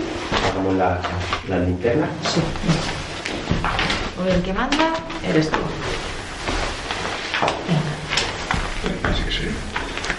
¿Estamos solos?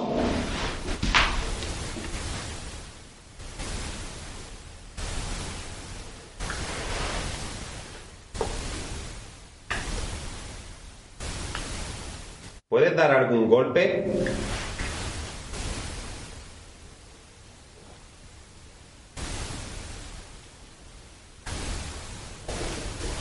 ¿Aquí se torturaba gente?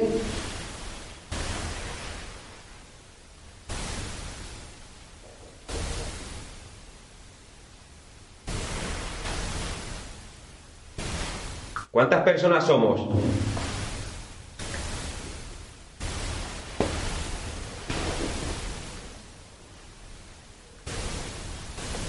¿Os podemos ayudar?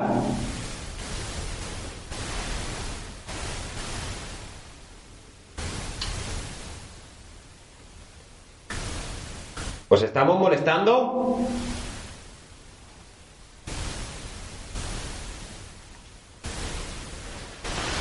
¿Queréis preguntar algo? Todo tuyo. Bueno, pues yo creo que ya está bien. Encendemos las luces. Víctor, Sí. ¿qué es lo que haces tú ahora con esto? ¿Coges, eh, vas a tu casa, escuchas este tipo? Claro, porque a ver, lo que dura la, la- la sección no es el rato que tú te estás eh, investigando en un lugar. Hmm. Eh, llegas a tu casa, eh, escuchas las grabaciones, a ver si suena, si se agrada alguna voz. Sí, claro. Yo lo que, me, lo que sí que me interesa saber es el por qué eh, realizas este tipo de, de preguntas. Bueno, por- O sea, quiero decir, em, normalmente es algo estándar. eh, es por- algo lo digo por si nuestros buscadores quieren hacer algo parecido a lo que tú estás haciendo. Si es por alguna razón el, el que tú el que realices este tipo de, de preguntas o es porque No, algo es bueno, algo la verdad- estándar o pueden hacer las preguntas que quieran o Bueno, yo la verdad es que no me guío tampoco en, en ningún manual del investigador porque no creo que en esto haya una Biblia de que tienes que ir a un sitio, preguntar estas cosas porque si no, no, ni hacer ciertas cosas porque yo sería el primer pagano en eso. ya. Yo lo que hago es intentar hacer preguntas que tengan que ver un poco con la historia que he leído sobre el lugar, preguntas sobre si les estamos molestando y, y cuántas personas somos, pero la verdad es que sobre todo me gusta hacer preguntas que tengan un poco que ver con la historia de- del lugar. Para ver un poco si las respuestas son inteligentes a lo que yo hago o pueden ser residuales, de, depende. Claro, porque estamos hablando de que no sabemos realmente, yo lo digo muchas veces en el programa, que no sabemos realmente qué es lo que, lo que estamos buscando. Entonces, claro, por eso te decía el tema de las preguntas, que yo lo he escuchado, te lo he escuchado a ti y lo he escuchado a, a más personas. O sea, Ujú. El hecho de hacer preguntas, es más, yo años atrás, cuando he venido de experimentación, también he hecho ese tipo, ese tipo de preguntas. Entonces, claro, era simplemente por saber si es algo estándar, que normalmente se hace o, o- o no. No. Hago las preguntas sobre todo que tengan que ver con la historia del lugar y luego, sobre todo si les he molestado, pero no, no sigo ningún. ¿Te has surtido efecto alguna vez o Sí, pero sobre, no, sobre todo cuando Pero voy cuando los- caminando, no cuando estoy parado haciendo las preguntas. Yo cuando llego a mi casa eh, conecto Claro, la, la grabadora al ordenador y el, reviso pro- todo el el problema de, de este tipo de, de grabaciones mientras tú vas caminando eh, es que puedes eh, tener Sí, algún tipo de sí. pareidolia auditiva porque claro si yo estoy caminando ahora mismo y doy un- un- una patada a esto de aquí depende de cómo lo que estés lo que estés tú preguntando puede parecer que, que yo estoy diciendo bueno que lo que sea está diciendo sí entonces por eso yo eh, aconsejo el hecho de siempre, aunque no te salga nada, el hacerlo en total silencio. En total Sí. silencio. Ya, pero bueno, yo cuando lo analizo, mm, pues tampoco soy como otros investigadores que cualquier ruido así pues ya lo identifico como un... Ya. No, yo si no la siento claramente y se la pongo primero a mi mujer que está en mi casa y luego a mis amigos y ellos identifican lo mismo que identifico yo, ya no la tengo ni en cuenta. Por eso he de decir que de todos los sitios donde he ido, Mm. en vivo, nada más que he escuchado las cosas desde aquí y luego grabarlas yo en dos o tres solo. Pues vamos a bajar antes de, porque ya estábamos, se nos acaba el tiempo. Vamos a, a bajar abajo. ¿Y qué te parece si ponemos esos detectores de, de movimiento que tienes? Vale. ¿Te parece bien? Sí. Bueno, amigos buscadores, ahora acabamos de, de dejar en la cocina el detector de movimiento y la videocámara apuntando para ver si se escuchaba algo, pero ¿veis? Ahora lo apago. No hemos escuchado nada. Nada raro, estaba el lugar bastante tranquilo.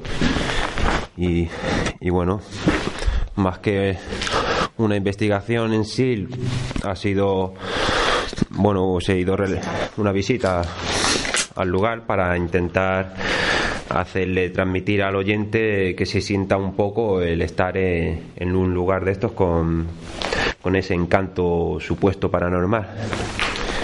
Pero la verdad es que ha sido bastante tranquilo la, la visita. ¿No? ¿A vosotros qué os ha parecido, Yolanda, José Antonio? Pues eh, sí, eh, muy tranquila, muy tranquila. No, aparte, algo muy curioso que sí ha habido esta noche es que no ha habido ruidos de ningún tipo, ni de animal, ni de ninguna madera que se haya caído, nada de nada, nada que te pueda dar, aunque sepas que realmente no es nada paranormal, nada que te pueda dar un susto. Sí, nada crujido. ni- No ha- nada crujido, hemos estado en la parte de arriba al final, siempre con, con mucho cuidado. Eh, no, nos ha no ha crujido nada, eh, no hemos escuchado ningún tipo de animal. Mm, también es verdad, Víctor, que para impresionarme a mí me tienes que llevar a un sitio un poco más que haga más ruido. Pero sí, sí, no, ha estado la cosa muy tranquila, muy tranquila. Ahora hay que ver qué es lo que escuchas en las grabaciones que tienes, aparte de la, del vídeo que has grabado. Siempre eh, escuchando con objetividad, no con, o sea, no con las ganas de, sentir algo paranormal. No con amarillito. Y la verdad que, que ha sido pues una, una bonita visita. Muy bien. Pues bueno, yo tengo que decirte que sí, que está todo muy tranquilo. Cuando se graba esto hay que decir que eh, tenías que venir un 14, pero hemos venido un viernes 13. Y con niebla. Con una niebla que no se ve dos pasos más para allá y que eso también ha facilitado, eh, un frío tremendo, ha facilitado que solo pasara un coche en, en todo el rato que llevamos, que Sí. eso también que es una zona que Sí, también suele pasar coches. Y la sensación eh, de tranquilidad ante lo, lo vivido, pero sobre todo de desasosiego por, por la última vez que vine, no hace muchos años, y, y ahora esto sencillamente está destrozado. Yo, yo lo he podido contemplar eh, más en su esplendor y la verdad es que eh, todo quemado por muchos sitios, eh, todo roto, incluso un intento de, eh, de ritual ahí con, con un pentagrama, luz- velas negras, que la gente se cree, bueno, los que han puesto esto se creen que la bruja Lola tiene razón o sabe algo, y la verdad es que desasosiego en ese sentido, por lo demás, tranquilidad y como tú decías, ¿no? Que le haces vivir al, al buscador. de pasar un coche. Sí, casualidad. Casualidad. Para llevarme la contraria. Pues no, pues eso que, que sobre todo eso, que, que vivan desde su casa la experiencia de que, que pueden vivir con yendo a cualquier sitio de estos de, de misterio, paranormal o no, porque ya de por sí una estructura así cerca de Montserrat y abandonada a la suerte de Dios, pues también tiene su encanto visitarla. Tú ya la has visitado como nosotros en más ocasiones y bueno, hemos venido de noche porque, porque es circunstancial que se puede ir de día a los sitios, de hecho se debe ir de día a los sitios y más lugares así que tienen bastantes eh, puntos donde uno se puede hacer daño, ¿no? accesos de chimeneas, agujeros de todo tipo y como decía antes, de muchos rotos de producidos por, por, por lo que han hecho vandalismo, porque no se puede decir de otra manera. Hmm. Bueno, amigos buscadores, pues esto ha sido todo por hoy. Espero que os haya gustado y si queréis visitar el lugar, pues no tardéis mucho tiempo en hacerlo porque le queda poco tiempo de vida a esto. Así que muchas gracias y hasta otra.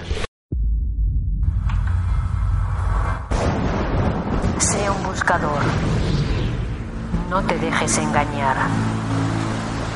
Duda. Investiga. Piensa.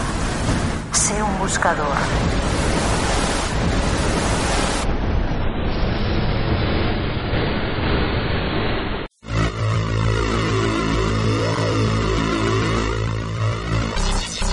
Misterios en la red.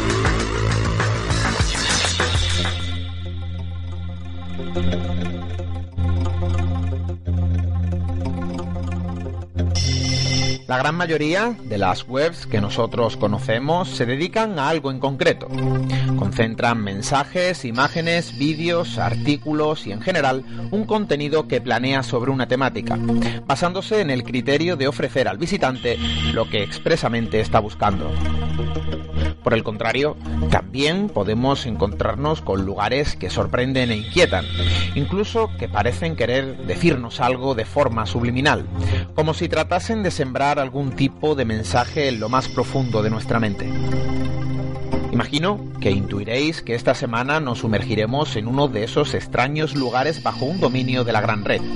Un lugar que ha estado pues eh, bastante presente en los foros de cualquier temática, que ha desatado polémica en casi todos los foros de cualquier ámbito y donde siempre se realiza la misma pregunta. ¿Qué es sentimentalcore.com? Sentimentalcorp.com es una inquietante portal. Algunos incluso se aseguran no haberlo pasado muy bien en el transcurso de la visita interactiva del que podemos ser protagonistas. Extrañas imágenes que hacen alusión a personas y seres eh, con rostros poco halagüeños. Escalofriantes sonidos, melodías no muy alentadoras y enigmáticos vídeos eh, que acompañan cada enlace y cada punto del portal al que accedemos. Si realizamos un recorrido de algunos minutos por sentimentalcore.com, nos daremos cuenta de que existen claros signos que aluden a temas tan misteriosos y polémicos como pueden ser los ovnis, la vida extraterrestre y los mensajes subliminales. Aunque lo que más se resalta es la simbología Illuminati, de la que muchos aseguran que esta enigmática web es fruto. Sin embargo, existe un bando contrario a esta opinión, que versiona de forma muy distinta la finalidad de esta web siendo por el contrario una especie de represaria contra los Illuminati y todo lo que tiene que ver con el nuevo orden mundial. Como digo, son muchos los vídeos y canciones que se alojan en este lugar. En la mayoría de los casos podemos ser testigos de cómo personas son víctimas de la sociedad actual, de un poder que maneja al mundo y que lo engaña, que lo dirige hacia el silencio y la sumisión, que lo encamina hacia el consumismo y, por qué no, hacia la autodestrucción personal. Existen vídeos en los que aparece gente disfrazada, con extrañas máscaras y no menos maquillados, hablando de política, religión y vida diaria de una forma un tanto peculiar, como queriéndonos decir que todo lo que hacemos en nuestra vida es obra de una conspiración, de que fuimos manipulados por la televisión, por la radio y por otros medios de comunicación. Todo acompañado de extraños efectos, eh, como intentando simular que estamos bajo los efectos de algún tipo de droga. No es de extrañar que entre tan singular contenido podamos encontrarnos con mensajes no menos llamativos. Advertencia. Este sitio tiene una inducción hipnótica y mensajes subliminales, y es tanto mental como psicológicamente tóxico. Quizá para muchos de los visitantes que hayan tenido este portal pueda parecerles que realmente es un lugar tóxico para la mente, aunque por el tipo de mensajes que se pueden deducir de ciertos vídeos y canciones, muchos apuntan a que no es tan tóxica y que es una especie de manera de abrir la supuesta realidad que nos ocultan los verdaderos dirigentes del mundo. Me gusta ver los deportes. Si pierde mi equipo favorito, me deprimo. Si gana, me vuelvo feliz. Este tipo de mensajes se pueden encontrar escondidos entre tan inaudito contenido, exponiéndose de este modo como si de una gran conspiración eh, se tratara para tener aletargada a la sociedad eh, y en este caso poder manipularlos fácilmente. Entre este tipo de mensajes se puede entrever acusaciones directas a gobiernos como Estados Unidos, medios masivos como Facebook, e incluso señalando a los reptilianos como los responsables de todo esto. Resulta muy llamativo que en sentimentalcore.com se repita de forma constante el nombre de Randy Prozac. Este nombre se puede visualizar en una infinidad de rincones de esta web y es, presumiblemente, el nombre del creador de este portal, aunque se dicen muchas cosas acerca del nombre y la realidad de su portador. Prozac es una conocida marca de antidepresivos. Esto nos puede dar una, otra explicación, interpretando que nos controlan llevando una vida feliz cuando en realidad no es así. No son pocas las teorías sobre la verdadera identidad de Randy Prozac, al igual que sobre la finalidad de la extraña web. Aunque basta con buscar algo de información para encontrarnos con las más asentadas en Internet. Una de ellas es que efectivamente Randy Prozac es un nombre falso y que en realidad es nieto de Donald Ewen Cameron, un psiquiatra del siglo XX famoso por su participación en el proyecto MK Ultra de la Agencia Central de Inteligencia de los Estados Unidos. Por otro lado, y a causa de una dirección de correo asociada a Google Plus que aparecía en la web, también se le otorga la identidad de Britney Morgan, declarado anti-Illuminati. Como siempre, dejo en vuestra mano la pluma para escribir la conclusión final, porque al fin y al cabo seréis vosotros los que os aventuréis en este punto de Internet, los que seáis testigos directos del contenido que alberga y, por qué no, los que respondáis a la multitudinaria pregunta, ¿qué es sentimentalcore.com? Buscadores, hasta nuestro próximo encuentro.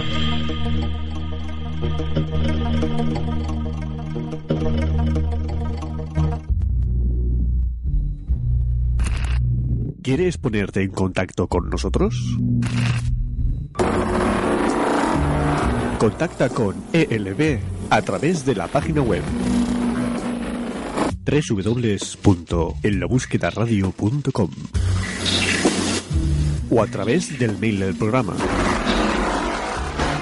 contacto arroba enlabúsquedaradio.com Tienes muchas formas de ponerte en contacto con nosotros, incluso en nuestra página oficial del programa o a través de nuestro perfil de Facebook. O síguenos en nuestro perfil de Twitter, arroba en la búsqueda 1.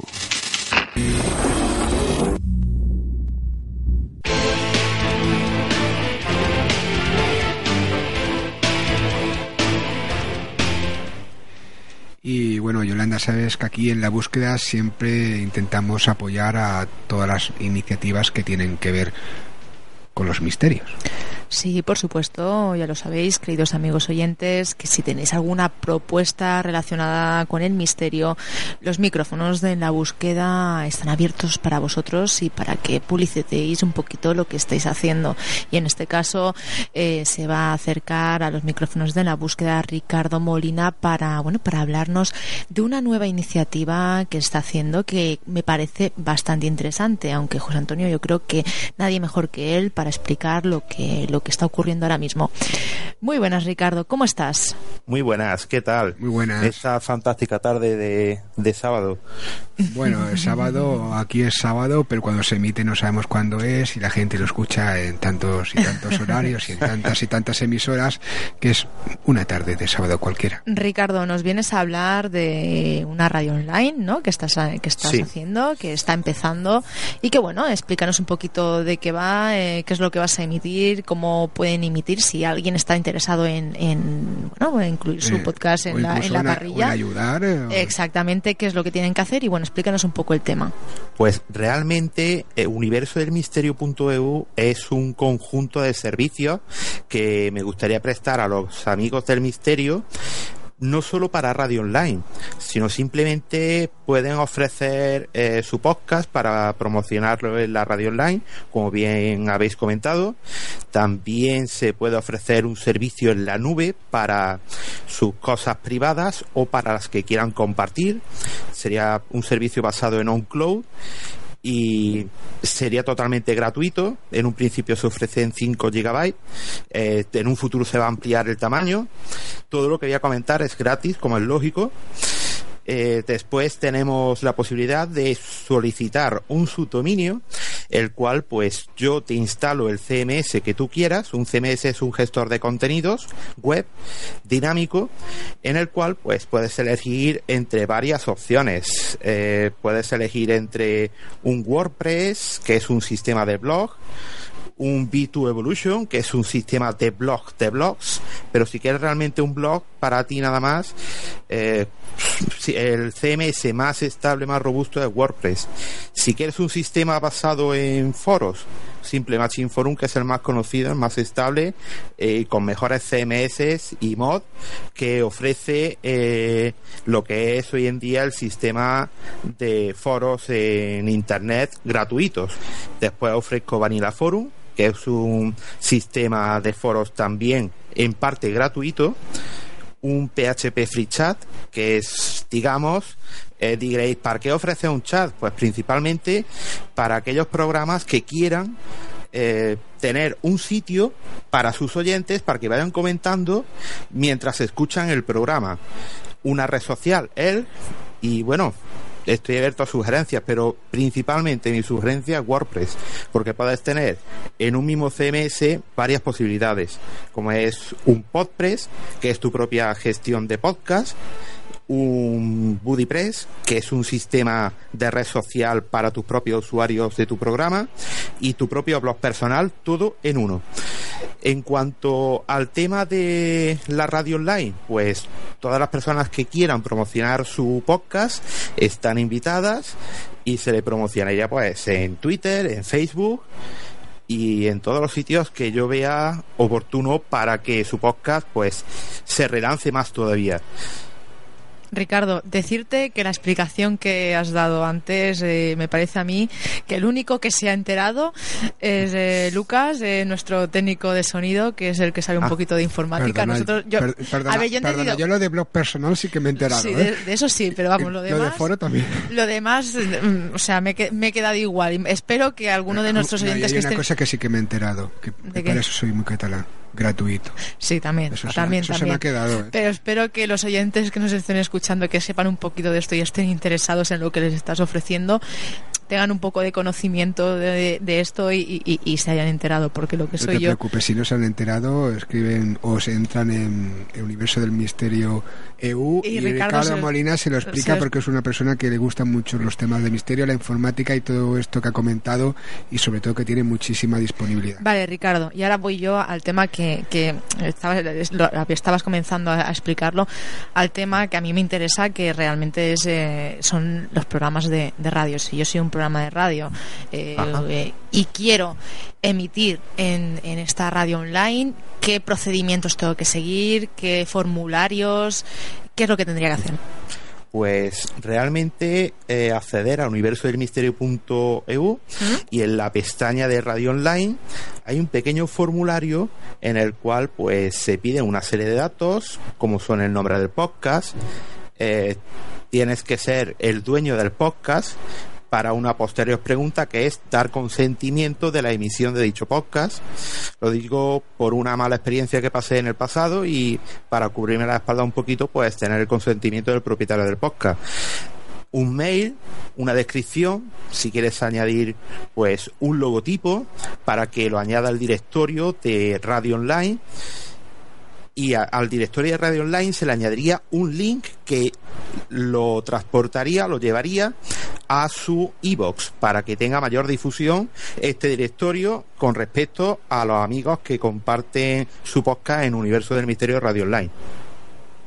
Bueno, la verdad es que si tenéis un podcast o un programa, yo creo que eh, es bueno, es bueno lo que está comentando Ricardo porque es lo que siempre decimos aquí, aquí en la búsqueda, ¿no? Eh, un poco de mover el misterio y un poco somos buscadores y ayudarnos entre todos que en la época que estamos de materialismo y de no Mm. ayudar, yo creo que este tipo de iniciativas hay que apoyarlas. Bueno, y aparte, bueno, de, de lo que es la difusión de, de estos podcasts, de estos programas de radio, pues ya todo, aparte todo lo que, lo que Ricardo ha explicado anteriormente, que no me lo hagáis repetir a mí, pero bueno, que, que, que también tienen esto en... Pues yo pensaba hacértelo repetir. Sí, pues lo llevas claro. Yo lo de CMS me he quedado, ¿eh? Lo llevas claro, lo llevas Estoy clarísimo. En todo caso, vuelvo a hacer a Ricardo repetirlo todo, porque vamos, si yo lo tengo que volver a repetir, vamos apañados. O sea, nos quedamos aquí hasta. Vamos. Ahora, ah, tiene que hacer Ricardo un podcast explicativo de, de todo lo que ha dicho. Y bueno, realmente, ahora que habéis dicho podcast, eh, en mi blog. Tengo una sección para la gente que tiene CMS y sus dominios de Universo del Misterio a modo de soporte técnico, porque si no, eh, no tienen constancia de cómo se realiza tal acción en su CMS, pueden preguntar ahí y es gratis también. ¿Ves? y por ahora, Ricardo, ¿tienes eh, algún tipo de parrilla ya en, en esta radio online? ¿Se sabe si se va a emitir, qué programa se va a emitir? ¿O aún estáis eh, que no lo sabes? Realmente eh, estáis vosotros. Mm. Eh, me gustaría añadir dos o tres programas más para empezar, ¿Mm? hasta que tenga un poquito de ayuda, porque realmente ahora mismo estoy solo. Y llevar, pues como llevaba en Misterio con mayúsculas, 10 o 15 programas, eso era no tener vida realmente. Eh, era estar constantemente chequeando programas y la verdad es que era agotador. Es decir, Por que eso- también estás buscando un poquito de ayuda por el tema. Exacto. Vale, es decir, que si alguno de vosotros queréis ayudar a Ricardo a llevar esta nueva iniciativa, tenéis que nos podéis escribir a nosotros, contacto arroba en la búsqueda radio.com o poneros en contacto con él, que cómo lo podrían hacer para ponerse en contacto contigo, una Pues, dirección de correo Se electrónico. podrían poner en contacto conmigo mediante en la misma página del Universo del Misterio. Mm. Hay un apartado que pone Contáctame. Vale. Y hay un pequeño formulario en el que se puede especificar el motivo del contacto y ahí pueden enlazar una comunicación conmigo para plantear cualquier proyecto que ellos crean oportuno. Estoy abierto a cualquier sugerencia. Pues la verdad es que muy interesante, ya sabéis, eh, universodelmisterio.eu y si no os acordáis de la dirección, nos lo preguntéis a nosotros y ya os lo decimos, contacto arroba la radio.com o a través de las otras vías de comunicación. Como decimos, hay que apoyar iniciativas de este tipo. Muchísimas gracias, Ricardo Molina. Y nada, ya sabes que nos puedes eh, ir diciendo las novedades y cualquier de esos proyectos que te sueles meter, pues también daremos aquí cobertura si tienen que ver con el misterio en la búsqueda. Perfecto. Pues yo te deseo muchísima suerte, Ricardo, y a vosotros que nos estéis escuchando, queridos amigos, os recuerdo la página web www.universodelmisterio.eu. Muchas gracias, Ricardo, y muchísima suerte. A vosotros, gracias.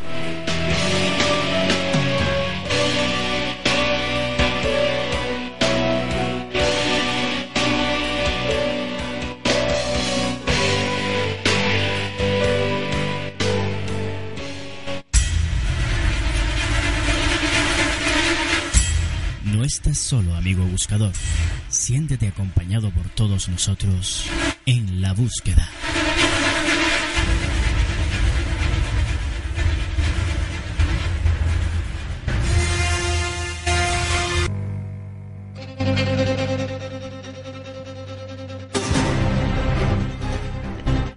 Bueno, llega el final de la búsqueda, Yolanda, pero no nos podemos ir sin hacer algo. ¿El ¿Y qué? qué es ese algo? Eso digo yo, esto parece una adivinanza. Pues leer los comentarios de los amigos y amigas buscadores. Pues vamos con el primero. Eh, Luz, estoy totalmente de acuerdo con Luis Alfonso Gámez. Esto de los mediums son la gente más falsa que hay encima de la Tierra. Gorka Rosa nos dice, Yepa, por lo que veo aceptasteis mi petición sobre el Vortex, muchas gracias a todo el equipo, no solo por este, sino por todos los programas que nos hacen tan felices. Rosa Estrada, me encanta vuestro programa.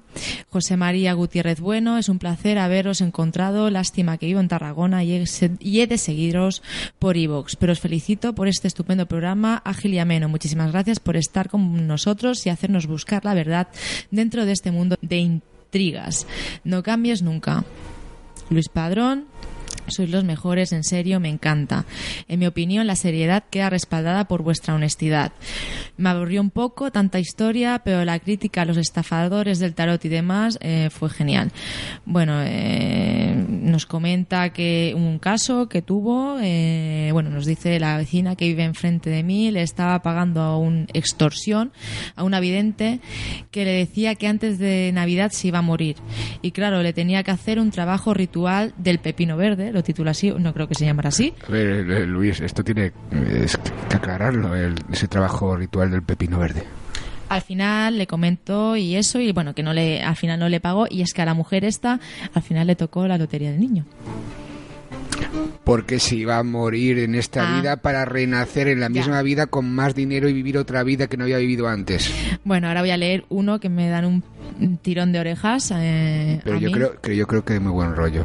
Sí, de buen rollo y que bueno, que, que sí, que puede que lleve razón. Es más, en, en alguna ocasión también me lo has comentado tú, pero es que a día de hoy no, no lo puedo evitar, pero lo intentaré. Poco a poco. Poco a poco, lo intentaré. Eh, bueno, nos dice tic-tac, explota, avisad eh, cuando esté el podcast. Por cierto, el programa es genial, pero bajo mi punto de vista, Yolanda debería naturalizar su voz y no forzarla tanto para parecer más radiofónica. Cuidar los dejes, etcétera. Por lo demás, todo genial. Eh, me lo bajo siempre y me parece muy súper interesante. Pues sí, llevas razón. Yo, mm, a ver, soy, mm, soy así, no puedo evitar a, a día de hoy. Yo nunca había hecho radio eh, y claro, sí que es verdad que lo intento hacer de otra manera. Muchos que me escuchan, eh, familiares míos y tal, me dicen es que no pareces tú cuando hablas. Sí, sí que es el, el comportamiento en sí, porque yo soy así de- en la radio y fuera, pero la manera de llevar mi voz no, no es igual. Supongo que también es un poco la, la falta de experiencia que tengo, pero que de todas maneras lo intentaré, de verdad, lo intentaré. ¿Y eso, y eso a qué viene motivado? El que aquí viene motivado, el que Es que como no hemos tenido antes eh, No. el momento... de, de eh, personal. No, pues no, pues no lo voy a decir, porque no. viene motivado esto. Pues No. Cuéntame al oído. Nah, ¿No? nah. Javier Lasuen nos dice muy buen programa. Fact or Fact, aquí también lo echan por Sifi a través de Digital Plus. Eh, bueno, esto viene a raíz de lo del Vortex que nos De Oregón. de Oregón que, que nos comentaba Lucas en su sección. Y que aquí, bueno, todo el mundo está viendo el programa ese, o no sé si ha acabado ya, en Xplora. Y este, a mí me tocan los anónimos. ¿Por qué? Luego me escriben a mí mismo los anónimos y me dicen, anónimo, buen programa, queridos amigos, y como siempre Yolanda se sale por los bordes, eres la mejor. Y eso de por los bordes, Mm, No sé, será que no engordado. vendrá por mí.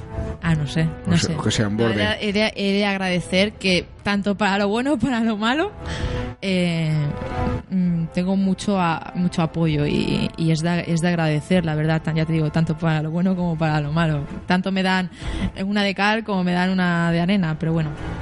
Así Mientras está. que sea constructivo, mm, todo sea bienvenido y la verdad es que siempre lo decimos, ¿no? Que estamos eh, haciendo todo esto, búsqueda incluida de misterios junto a vosotros y lógicamente tenéis que participar.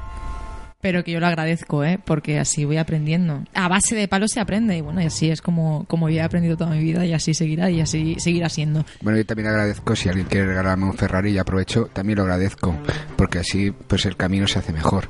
Eh, que, que vaya lleno de- el depósito Eh, y el seguro pagado. Eh, anónimo, interesante lo de los fraudes medionísticos. A mí me ha tocado muy de cerca, aunque a menor escala, y se aprovechan de la gente de bien y con problemas. Pues bueno, em, anónimo, es que es así, hay que tener muchísimo cuidado porque eh, cuando s- se acude a según qué personas, pues sí que se acuden con problemas y hay gente que el concepto, como digo yo, el concepto escrúpulos, como que no lo tiene. Y entonces se aprovechan de, de ti y te sacan el dinero. Que no estamos diciendo que mm, exista o no la mediunidad. Estamos aquí, si no creyéramos en la posibilidad de la existencia de todo esto, no estaríamos, estaríamos haciendo otra cosa. Pero lo que no podemos consentir es el engaño y el fraude. Si se puede evitar, hay que evitarlo. ¿Y cómo se evita eso? Informando. Y yo creo que eso es lo que hacemos aquí en la búsqueda semana tras semana. Pues por hoy ya hemos terminado, queridos oyentes de la búsqueda. Gracias, como os repito, cada semana por estar junto a nosotros. Eh, os lo agradecemos de todo corazón. Gracias por habernos hecho partícipes de vuestras experiencias. Y bueno, nos oímos, nos escuchamos, queridos amigos, la semana que viene aquí en la búsqueda.